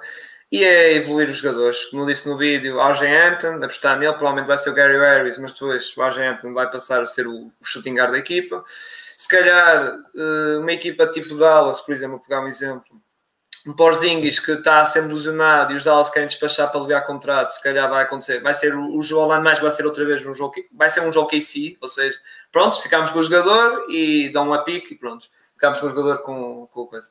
Por isso, de resto, pá, não tem mais nada a dizer, é basicamente isso, é uma equipa futuro, vamos ver como é que vai ser esta, este draft, para mim, como disse lá, na, na, no vídeo. Vai ser, acho que vai ser ali entre Cominga e Scotty Barnes, mas pronto, vamos ver como é que vai ser. E a pique número 8. Fala-se muito que podem subir, mas não acho muito sentido subir um bocado no draft e, e arriscar dar as duas piques da primeira ronda. Sinceramente, não faz sentido. Para mim, ficava com a 5 e a 8. Lá está. De, de, resto, não tem assim mais nada. E é como o Gonçalo disse, pá, tem um vídeo já a falar bem melhor disso tudo. Pá, por isso, eh, está, está no bom ao canal e está lá mesmo. É, é, tem o dos Lakers, aqui do Gonçalo, e depois tem o meu, dos, dos. É só quem, quem quiser ver. É, os Orlando tem um bocadinho aqui, é, lá está. É, o ponto aqui dos Orlando é, é, esperar, é um bocadinho esse. É, só, é, é esperar. Rapidamente esperar, não há muito a fazer. Quando se troca, quando se faz tudo aquilo que fizeram, é, todos aquelas é uma equipa que tem uma média de idade, penso que 22 anos, 22 É, é isso, e para o ano vais ver. interessantes, tem o Marco Fuchs, o o Cole Anthony também. O Cole Anthony é um jogador muito interessante, é um jogador com um grande futuro. Uh, depois há o Mobamba, o Isaac, o Akel e tudo mais. Uh, depois há a questão do, do Otto Porter Jr., que foi um jogador que até rendeu mais do que estava à espera e do que tinha rendido, no, por exemplo, no, nos Bulls foi mostrando algumas coisas ali no início e tudo mais, sim, sim. Uh, mas, mas, tem um mas, contrato alto, é um jogador que não é propriamente. Não, mas ele agora já é free agent, por isso já, sim, já não conta, já não conta, ou seja, vai, é. já vai dar uma voltinha.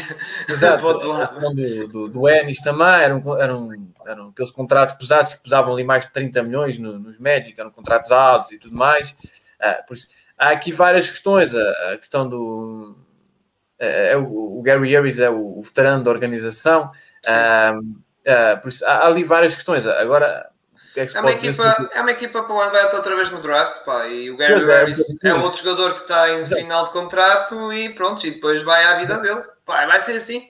Os, os Orlando Magic vai ser assim, vai, vai ser estar naqueles, naqueles jogadores jovens e, e ver o que dá e, e pá, sem pressões até falou-se muito do, do Penny Hardaway ir para, para lá como Mantec, mas acabou por, pronto, por ser mentira, é isso. Mas acredito que pode vir um treinador jovem para lá, pá, Becky, podes vir, estás à vontade. Se fosse GM, vinhas, certeza absoluta.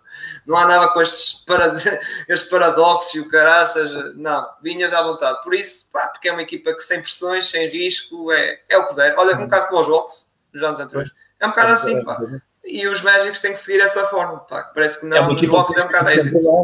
Sim, sim, nas coisas não se pode dizer nada. Ao longo dos anos foram sempre escolhendo bem. O Ladipo, Gordon, o Edson. Sim, sim. Ah, sim, sim. O, os, os, Magics, os Magics estão tipo o Alcochete ou o Seixal, NBA. É Shaquille O'Neal, é o Howard, é Tobias Harris, é o Ladipo, agora o Evzevich, é o Fournier, é o Aaron Gordon. É uma coisa de talentos. Não é de All-Stars, se calhar o Shaq é o grande nome. E claro. a seguir é o Howard mas é, lá está, são jogadores que quem diz não, não é? Tipo Sabonis também outro. Exato, exatamente. É ah, aqui vais, olhando já para o, para o, draft e para o talento, provavelmente um Jalen Green, um David Mitchell. Green, Green não acredito. No Green é, é então, talvez aqueles nomes que podem saltar ali um bocadinho, há ali uhum. outros, não é? Não sei. Um, o Mitchell pode ser ali um bocadinho um jogador não sendo comparado, mas pode ser um jogador ali na senda do, do, do Hardway, do, do McGrady, uh, por ser um jogador eletrizante, um chute Uh, eu acho que pode, ser, pode, andar um bocadinho nessa, nessa linha. Uh, o Green já é um jogador um bocadinho diferente, é uma peça um bocadinho diferente. Pode ser a peça com que os Magic construem em redor, mas eu talvez não, não acredito muito nisso. Um, a escolha é que tal, provavelmente vai acabar por ser outra. O Mitchell, acredito sim, pelo, pelo, por ser esse shooter maker, uh, pode ser uma peça que eles acabam, que os Magic acabam por escolher, mas lá está. Um, as coisas vão ser boas porque existe muito talento. Uh, é, um, é um draft onde existe muito, muito talento, muita capacidade. Um, diferente do ano passado, porque ano passado havia muitas dúvidas e jogadores um, hum. com, não, com, menos hype, provavelmente existe, existia muito talento, como se viu, uh, mas com menos hype. Uh, isso, e, mais confiança, e mais confiança. Era tal Lamelo, o Wiseman, era muita desconfiança. Exato, havia muita, muita, eh, muita, muita, dúvida em relação a muitos deles. Uh, e, e, nós, neste, neste momento, é um draft, nós para os portugueses estamos mais de olho por causa do Mies, obviamente. Uh, mas olhando para os Magic, a questão aqui vai ser, vai ser sim, boas sim. escolhas, porque se vão escolher bons talentos, novamente bons jogadores e de grande futuro, uh, e depois é olhar para o futuro, não, não há aqui muito a dizer, não, não, não vão fazer trocas agora, depois de trocar do serviço e mais, não vão trocar ninguém, para estar noutras peças. Uh, é uma equipa para o futuro, sem pressões para eles crescerem, Uh, esperar que todos aqueles grandes nomes, o Colantan exploda ainda mais, todos eles consigam explodir. Um, e é uma equipa o futuro. É esperar para ver. É esperar para ver é novamente isso. Orlando, mais uma vez, é esperar para ver, ver como é que eles evoluem, ver como é que eles conseguem jogar, o que é que conseguem fazer e daqui a uns aninhos falamos novamente uh, sobre os Orlando Magic e o que, é que, o que é que pode acontecer, porque provavelmente já estamos a falar de uma equipa com uma outra capacidade e com outro nível, muito provavelmente. Sim, sim. Bem, vamos agora Sem para os playoffs.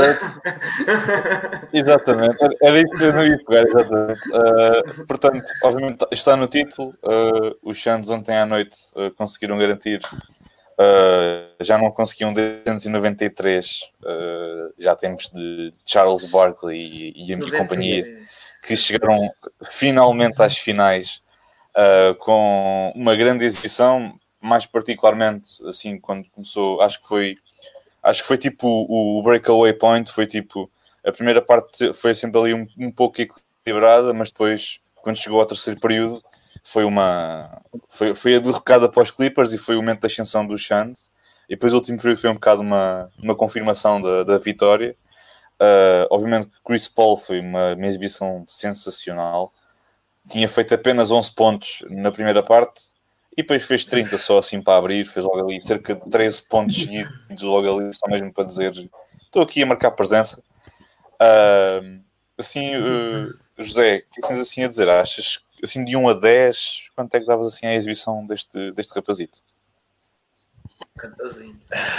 Eu acho que se não foram 10 era 9, 9,99 por ali, porque anda muito perto disso, ele esteve, esteve muito bem. Uh, teve a lesão, muitas coisas se levantou sobre a questão do, do Chris Paul, sobre a, como é que ele ia voltar, como é que ele ia estar, toda a questão da, daquele regresso e depois ele não ter estado tão bem.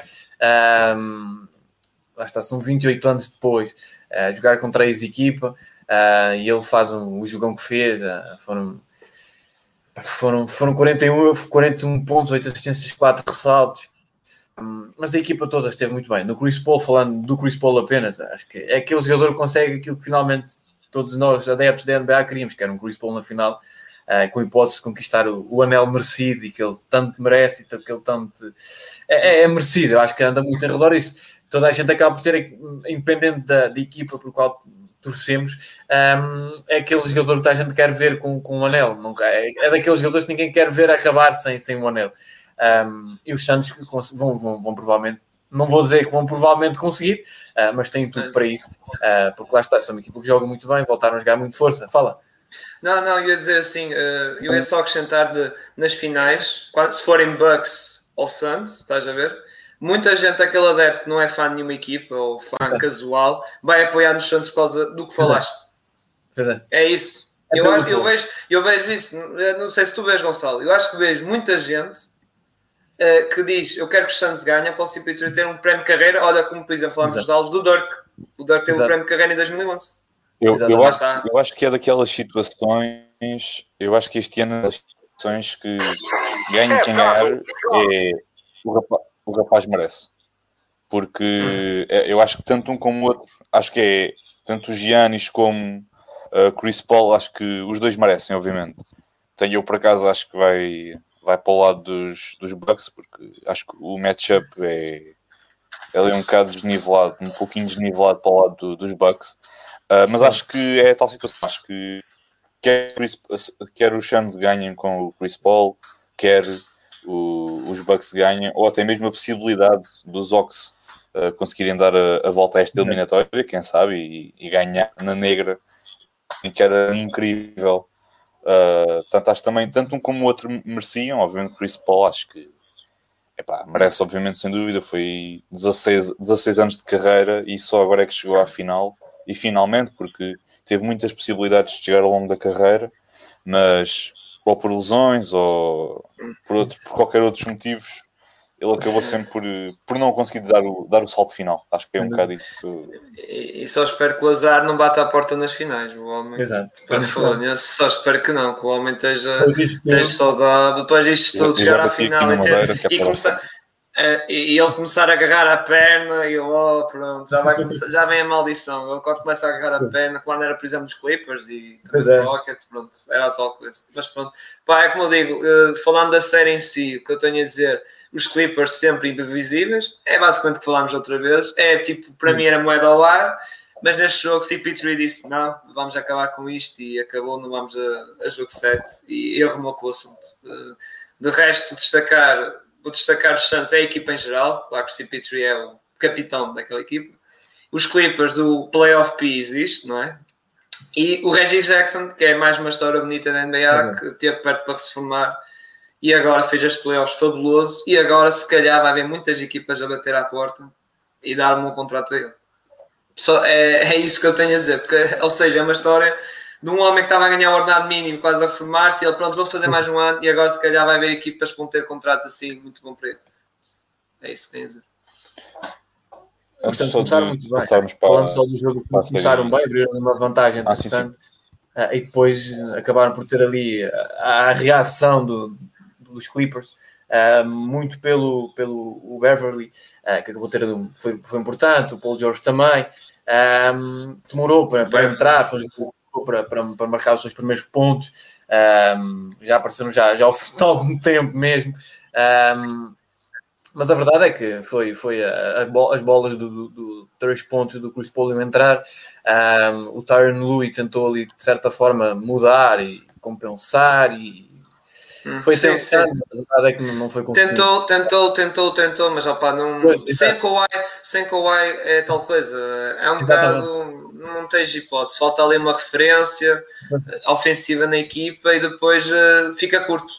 Os Clippers ficaram curtos. Sim. E, ok, ou apareceu um Terence Mann outra vez com um jogo fabuloso, ou lá está, ou um Kennard a marcar triplos como maluco. Carlson também, também apareceu neste jogo, de Martins apareceu sim, até sim, mas, sim, sim, só que tinha que acontecer, tinha que acontecer tudo certo, estás a ver? Só que havia, houve jogos dos Clippers que até ocorreram, ou seja, que ocorreram e até correu tudo certo. É Sim, tal exato. bipolar. Havia coisas que corre mal, corre mal, mas quando corria bem, caraças, eles iam com a força toda e ganhavam. Era um bocado nesse sentido. Mas pronto, os Santos deram a vitória, passaram. Agora, há muitos críticos, ah, ganharam os Lakers sem o AD, ganharam. Opa, eles, as lesões acontecem, não, não adianta. Claro que fico triste, fico, não ter playoffs com toda a gente saudável, mas acontece. Mas não temos de tirar o mérito aos Santos. Pá, é tal coisa. É, é por isso que eu testo pessoal dizer que os Raptors foram campeões por sorte, os, os, o, opa, os Golden States em 2015 também foram, os, os Cavaliers também as lesões acontecem, as lesões acontecem, pá, e é coisa que pá, tem que ser assim, pá, tem que ser, ou seja, não podemos alterar, não é? é quem dera isto estar todos saudáveis, pá, é, é o que toda a gente queria, mas infelizmente não é assim. Eu acho que também outra, outra chave para, para esta série ter se desenrolado da maneira como se desenrolou, especialmente neste último jogo, um, foi uma questão que não se falou muito na altura e que eu, a, a, notícia e a publicação pensei, ok, isto está, está, é capaz de estar, estar certeza absoluta para o lado do Chance foi quando se soube da, da indisponibilidade do Zubac para, para jogar no 5 inicial Sim. e para jogar mesmo, porque eu vi do, do, do, do, do que vi do jogo era sempre o, o Eitan ofensivamente, é pá, estava mesmo a castigar o, o Batum completamente, sempre, sempre, sempre. Ainda mais ao facto de não terem Zubac e não terem Ibaka também, tal, já teve lesionado já há algum tempo, aquilo era tipo, era tipo o Shaquille, a barbecue chicken e é sempre a castigá-los no jogo interior e a fazer o pick and roll, que isso ali não dava hipótese a ninguém. E depois, defensivamente, ele não te portava de ir para o perímetro, mas era um perímetro ali um bocado no meio termo, isto é, não ia direto, mesmo para o perímetro, perímetro tá? por um lado o jogo interior, por outro lado o Batum, que é um jogador que lança muito de, bem de triplo. Portanto, acho que isso também parece-me que foi assim um bocado a chave, uma das, uma das chaves para, para esta vitória, porque eu assim que vi a notícia pensei, ok, isto está, está arrumado, honestamente, porque não há presença no interior, uma presença interior fixa do lado dos Clippers, e os Clippers ainda jogam small ball. E depois também muito mérito para o Monty Williams, que assim que, viu, assim que viu a indisponibilidade do Zubac, pensou, deve ter dito ao Eitan, Nathan, o teu jogo ofensivamente é só um, é ir lá para dentro, ir para o pé do garrafão claro. e castigá-los. E foi isso que aconteceu. Ele ganhava ressalto, ele ganhava, fazia ali 30 por uma linha, fazia, ele fazia tudo. Ele estava à vontade, ele estava mesmo na chat que não se costuma dizer. E epá, foi, acho que foi isso também um bocado a chave, aliado também, obviamente, à, à exibição também do Jay Crowder, que também entrou muito bem. Teve ali um determinado período que fez mais de 10 pontos seguidos assim, assim do nada. Uh, o Chris Paul, obviamente, mas já pá, foi uma vitória merecida. Agora vamos ver uh, o que é que vai acontecer do outro lado da conferência, uh, em que ainda temos uma conferência que ainda não está terminada. Uh, ontem à noite os Bucks mencionam de uma forma, de certo modo, convincente, até ali ao, até ali ao intervalo estava assim um jogo equilibrado. Depois no terceiro período foi também o, amasso completo.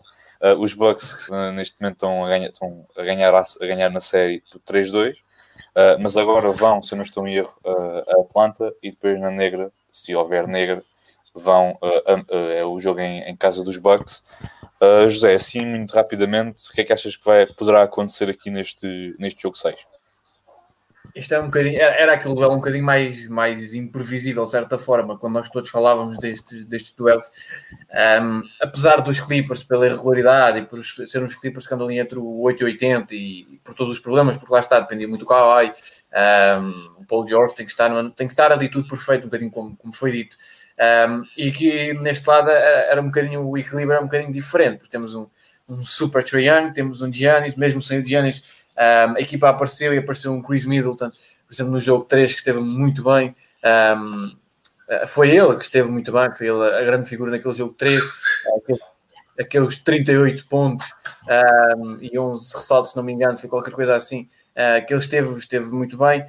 Um, nesta noite tivemos o, o Lopes, que voltou, foi ele o protagonista, mais 30 pontos, mais, mais uma grande noite, por isso lá estavam aparecendo estas figuras e, ainda bem, porque não há um, não há um Giannis. Uh, por isso eu acho que nesta série era aquela mais equilibrada. Um, e até mais difícil de prever, porque no outro lado, apesar de tudo e dos Clippers serem fortes, os Suns eram favoritos. Uh, os Suns jogavam melhor, vinham numa época muito mais regular, sem menos problemas, uh, sem, menos, sem menos chatices também, uh, mesmo dentro do grupo. e olhando para este lado, nós temos um, um Trae Young muito bem, mas uns Atlanta que também tiveram alguns problemas ao longo da época. neste momento, as peças estão a funcionar muito bem, estão a jogar muito bem. Uh, num jogo aparece mais o Hertha, num jogo aparece mais o Trae num jogo aparece mais este, num jogo aparece mais aquilo e vai aparecendo alguém. Uh, enquanto o lado dos Bucks uh, já é um bocadinho diferente, falta tanta profundidade, não tem tantos nomes, vamos dizer assim, não, acho que isso é inegável. a Atlanta acaba por ter mais soluções, um, mas aquilo que acaba por fazer fardo, né, lá está eu falando no jogo 3, porque tivemos um, um Chris Middleton muito, muito, muito bem. foi ele que levou Michael aquele. Jordan Exato, sem dúvida. Uh, acho que foi, foi sem dúvida. Apareceu ali um, um Atlanta muito forte, um Capela que também esteve novamente muito bem. Um, os Atlanta que até abriram esse jogo três com um bocadinho por, por jogo do Middleton, uh, mas foi, foi um bom jogo. Um, os Atlanta tiveram muito tempo na frente, um, aquela, aquela vantagem que eles abriram ali mais do que uma vez. E depois uh, o que acabou por fazer a diferença foi a, o, o Trae Young quando torceu quando torceu e quando acabou por sair, isso faz a diferença. Uh, por isso, fal falando aqui, sendo mais rápido, eu acho que é, é, mais imprevisível. Eu acho que continua a ter um bocadinho mais tendência para os Ox. Lá está, por, pelo maior número de opções.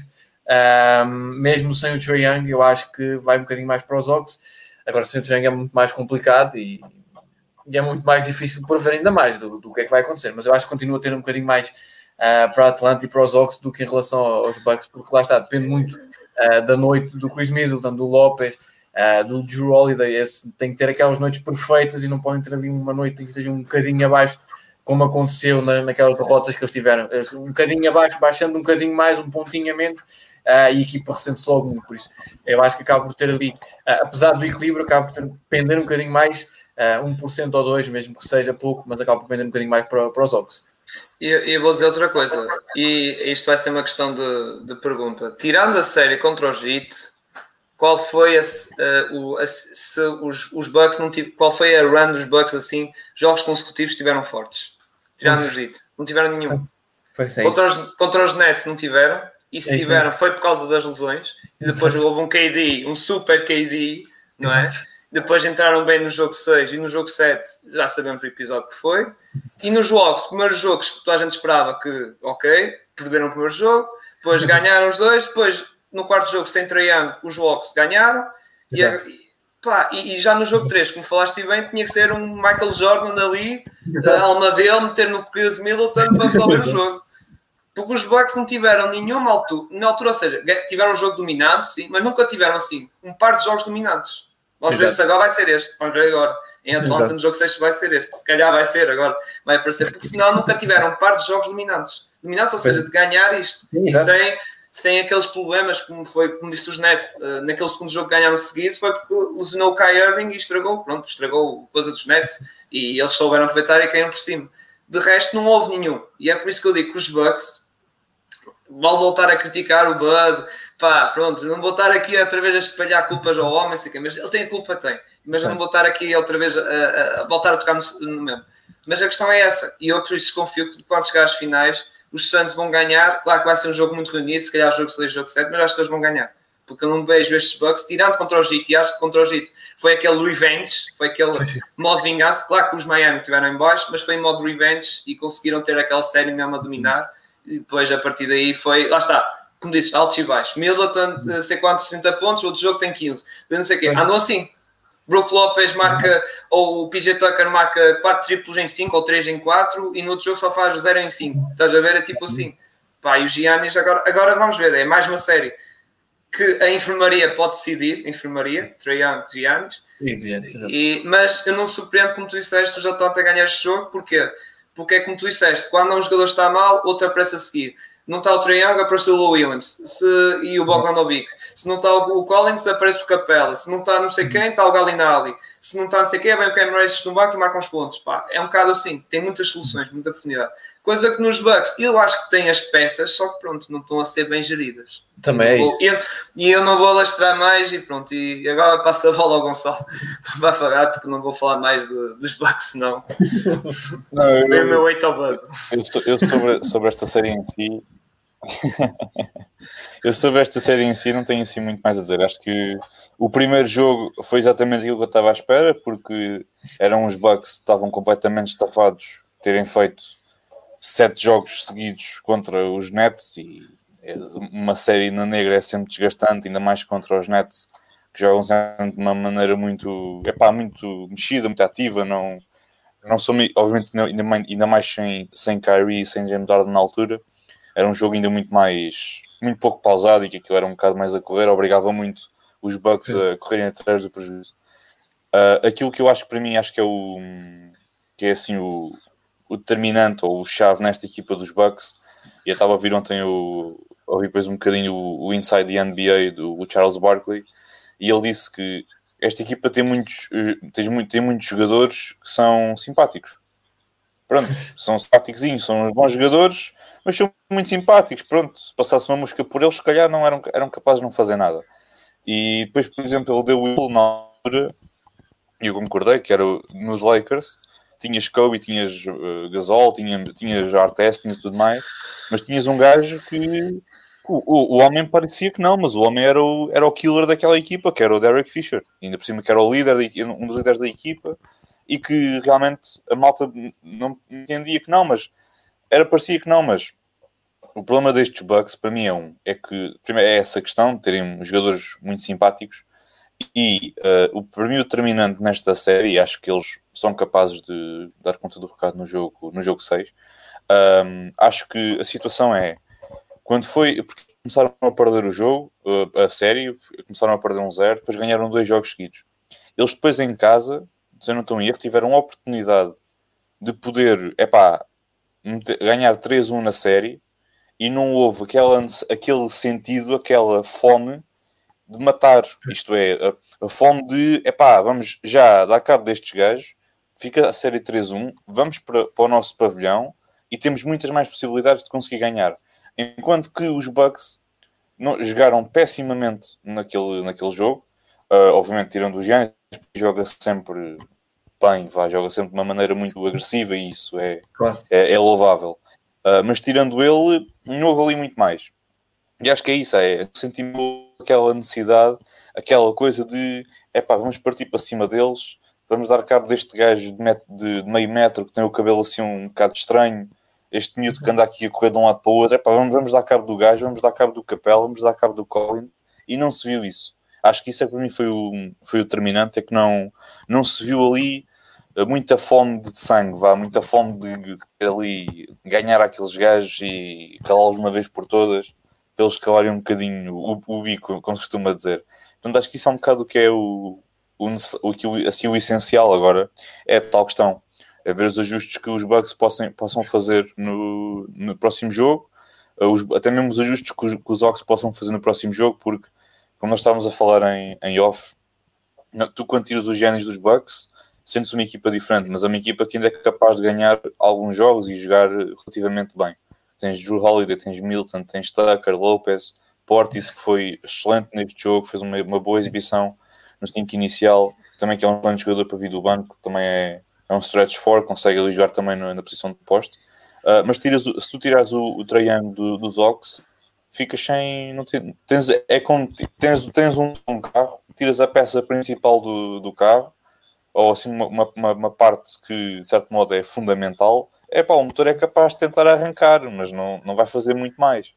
E, é, e foi isso um bocado que se viu, viu-se muitos, pá, muitos turnovers desnecessários, quer dizer, passos um bocado mal feitos de quer dizer, estavam ali a fazer uma marcação muito, muito cerrada sobre o portador da bola e sobre o jogador que estava no, no low post e faziam passos que eram muito previsíveis e os Bucks aproveitavam, portanto, é pá, depende, eu acho que eu fico mais preocupado de uns Bucks, eh, de uns Bucks, perdão, fico mais preocupado de uns Ox sem o Young do que propriamente de uns Bucks sem o Giannis. Porque com, sem Giannis acho que vão, podem aparecer pelo menos ali dois, três jogadores, dependendo de, para que lado da cama é que eles acordam, porque depois também depende das exibições que fazem. Mas do lado dos Hawks é muito uma, uma grande dependência, como é óbvio, do, daquilo, daquilo que é o seu base, daquilo que é a sua estrela. E situações para um jogador que se diz que quer 20 milhões e quer um max e tudo mais, se calhar esta era do John Collins desaparecer, digo eu. Se ele quer tanto, se ele quer tanto o contrato e quer tanto o max e tudo aquilo que se fala, é pá, olha, joga, faz alguma coisa, pá era muito isto que eu tinha assim a, a dizer, para não, assim, para não estar a alongar assim é. muito, muito mais. E, e deixa-me só acrescentar uma coisa rápida. E se calhar uns bugs sem Giannis, não tem Giannis a pegar a bola de trás para a frente, não tem Giannis a fazer aqueles uh, post-up fade away, que falha muitas vezes, não tem Giannis a tentar fazer triplos 1 em 7 uh, e o jogo mais fluido, e isso. Enquanto nos walks, eh, tu falaste do coisa do motor, ok, uh, não tens motor, mas tens os cavalos, mas lá está. Uh, se, se os Bucks deixarem os cavalos andar, eles andam e correm e andam. Os cavalos, que é Lou Williams e Bogdan Lambic. Só tem saber. Também pesa um bocadinho a idade, lá está. Como os Bucks sentiram alguns problemas pela idade de alguns elementos há alguns anos atrás, os Hawks acabam por sentir um bocadinho, lá está, são vários deles são, são jovens, não têm a experiência uh, destes andamentos, vamos dizer assim.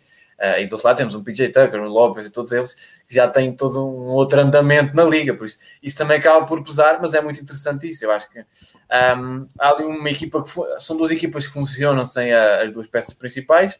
Um, de um lado funciona melhor, porque lá está essa experiência, esse rendimento e a própria construção da equipa acaba por render. Uh, ali o fator que acaba por desequilibrar para pender a balança um bocadinho mais para baixo é o Bolondosa que é um treinador inferior, uh, o Silvio já falou, eu podia estar aqui dele porque, é um, porque eu não gosto nada dele também, um, e acaba por ser o, elemento desequilibrador pela negativa para, para os Bucks, porque realmente uh, a gestão que ele faz é, é má e não, e não é boa, e, não podia acontecer nunca para uma equipa que tem, tem Giannis e que tem algumas das peças que eles têm.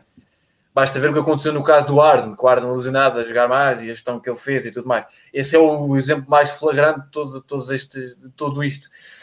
Um, mas eu continuo a dizer, é mais para os Atlanta. Só para concluir assim. Só aqui uma, uma situação também para acrescentar que agora me lembrei. Uh, no lugar dele jogou, no lugar do Triangle, obviamente jogou o Williams, que eles foram buscar aos Clippers. Só assim para deixar uma pergunta no ar o que é que se calhar seria destes, destes Ox, sem Trae mas terem feito assim um género de hardball com o Rondo e terem ficado com o Rondo para esta fase final dos playoffs.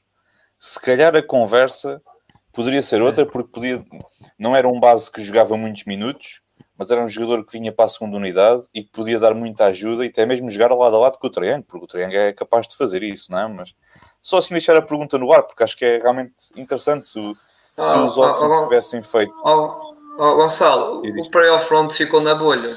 Está em Orlando, o homem. Ele está em Orlando. Ele está preso. Alguém, vai, alguém, eu, alguém vai buscar. Eu estou a fazer um apelo em direto, pá, ainda tem aqui algumas pessoas a verem em direto. Pá, alguém pode dizer, vão lá buscar o playoff front, pá. O homem está em Orlando na bolha, pá. O homem ficou lá dentro, mano. Pá. eu estou a gostar mais do playoff Lou Williams que o playoff front.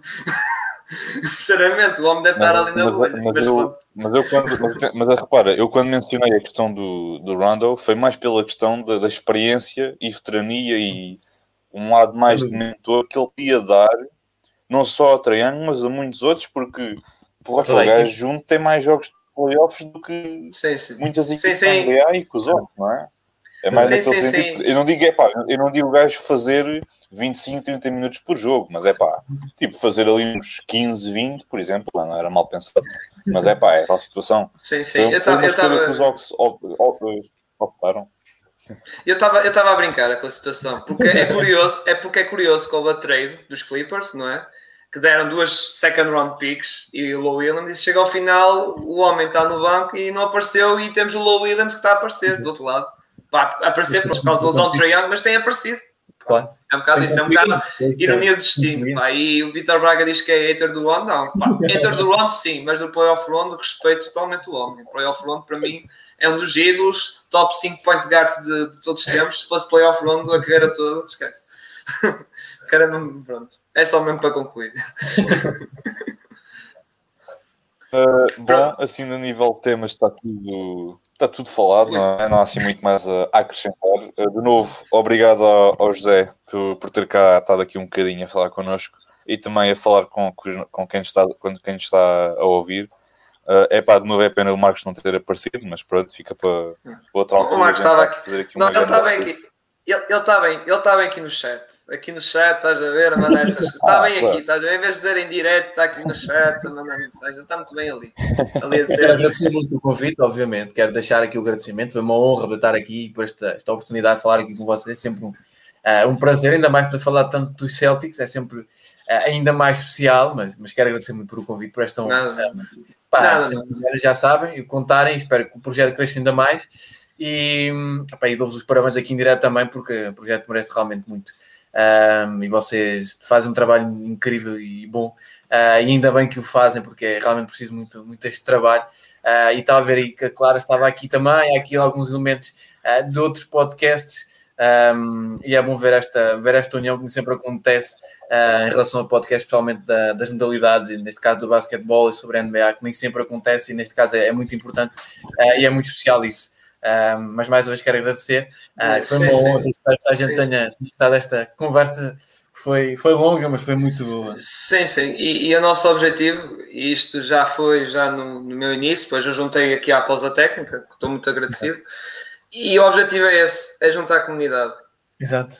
Mas tem que e ser juntos, E juntos somos mais fortes. Há um Exato. lema que é assim, e como tu disseste muito bem, temos aqui a Clara, temos do, do podcast Coast to Coast, tem aqui o Eduardo Martins, que também esteve aqui, que é do, do último tempo. Pá, é tal coisa, estás aqui, que é do Fair Play, uh, e já teve aqui outra, outras pessoas, como eu falei do, do André dos Mais Brasil, isso. ou seja, isto é uma comunidade e, e, e o nosso objetivo do nosso canal é buscar pessoas como, que gostam da NBA, estão ligadas a projetos, mas que gostam simplesmente da NBA, ver aqui, dar aqui um bate-papo, no brasileiro, um bate-papo connosco. Exato e dar opinião e pá, e, e estamos assim todos em comunidade, juntos, eh, Exato. assim, pá. E é o que é tu também tens, sim, e tu também tens feito isso nas redes sociais e isso, pá. tens sido um seguidor assim, pá, meter likes, retweets e isso, e nós também temos feito isso. Por exemplo, tenho feito isso no podcast do Eduardo, cada vez que ele publica eu faço um retweet. E se toda a gente fizer isso, essa ajuda de partilha e de divulgação, isto pode levar para é a frente. É, é um apelo que eu faço. É um apelo que eu faço. Todos, dá para todos e quanto dá mais para todos. O oxigênio, apoio, é melhor. O, o oxigênio, é o, o oxigênio dá para toda a gente. Exatamente. É? Estamos todos a respirar e dá para todos. E se estivermos todos em conjunto, todos a lutar para o mesmo, acho que isto pá, já é uma grande ajuda para a divulgação da NBA e do basquetebol. Só que, claro, a NBA é a famosa ponte eh, para o basquetebol aqui, modalidade, modalidade nacional e é o nosso objetivo é esse, é crescer e em crescer em comunidade, lá está, não é, é a pausa técnica, é o fair play, é o último tempo de Eduardo, é o Coast to Coast da Clara Maria Oliveira e é outros podcasts a evoluir em conjunto, estamos em conjunto, lá está cada um no seu spot, mas uma vez em quando vens tu aqui, vens tu acolá, sei que e estamos aqui juntos a evoluir isto. É isso mesmo. Ah, é isso. Tem que ser assim. É isso. um, gajo, um, um gajo até quase se emociona, mano. Porra, tanto aqui, tanto agradecimento. Não, mas pá, pronto, agora falando aqui mais a sério, partilho muito daquilo que vocês disseram e obviamente isto é uma unidade também com a possibilidade e esperemos que seja uma certeza de, do Nias ir para, para a NBA, que também que isto parece que não, mas vai, vai dar aqui um, um grande boost, um grande upgrade àquilo que é uh, a comunidade da NBA cá em Portugal e também a, a promover e a, a, ouvirem mais projetos e outros, exatamente, e ver basquetebol, que é o mais importante. Uh, mas é, é, no fundo é isso, é uma comunidade que é muito, unida e que vai estar, ainda mais agora, vai ter um grande crescimento com a possibilidade do, do Nemias. Uh, mas pronto, depois deste momento aqui emocionante, uh, só nos resta despedir do pessoal que está que tá a ouvir, quer em direto no YouTube ou até mesmo mais tarde uh, no Spotify, nas outras plataformas de, de podcasts. Uh, de novo, José, obrigado pelo convite. Obrigado pelo convite. Bolas. Obrigado por teres cá estado assim aqui. uh, e também obrigado a todos os que estiveram aí a ouvir. E um grande abraço e até ao próximo episódio. Um grande abraço a todos. Muito obrigado.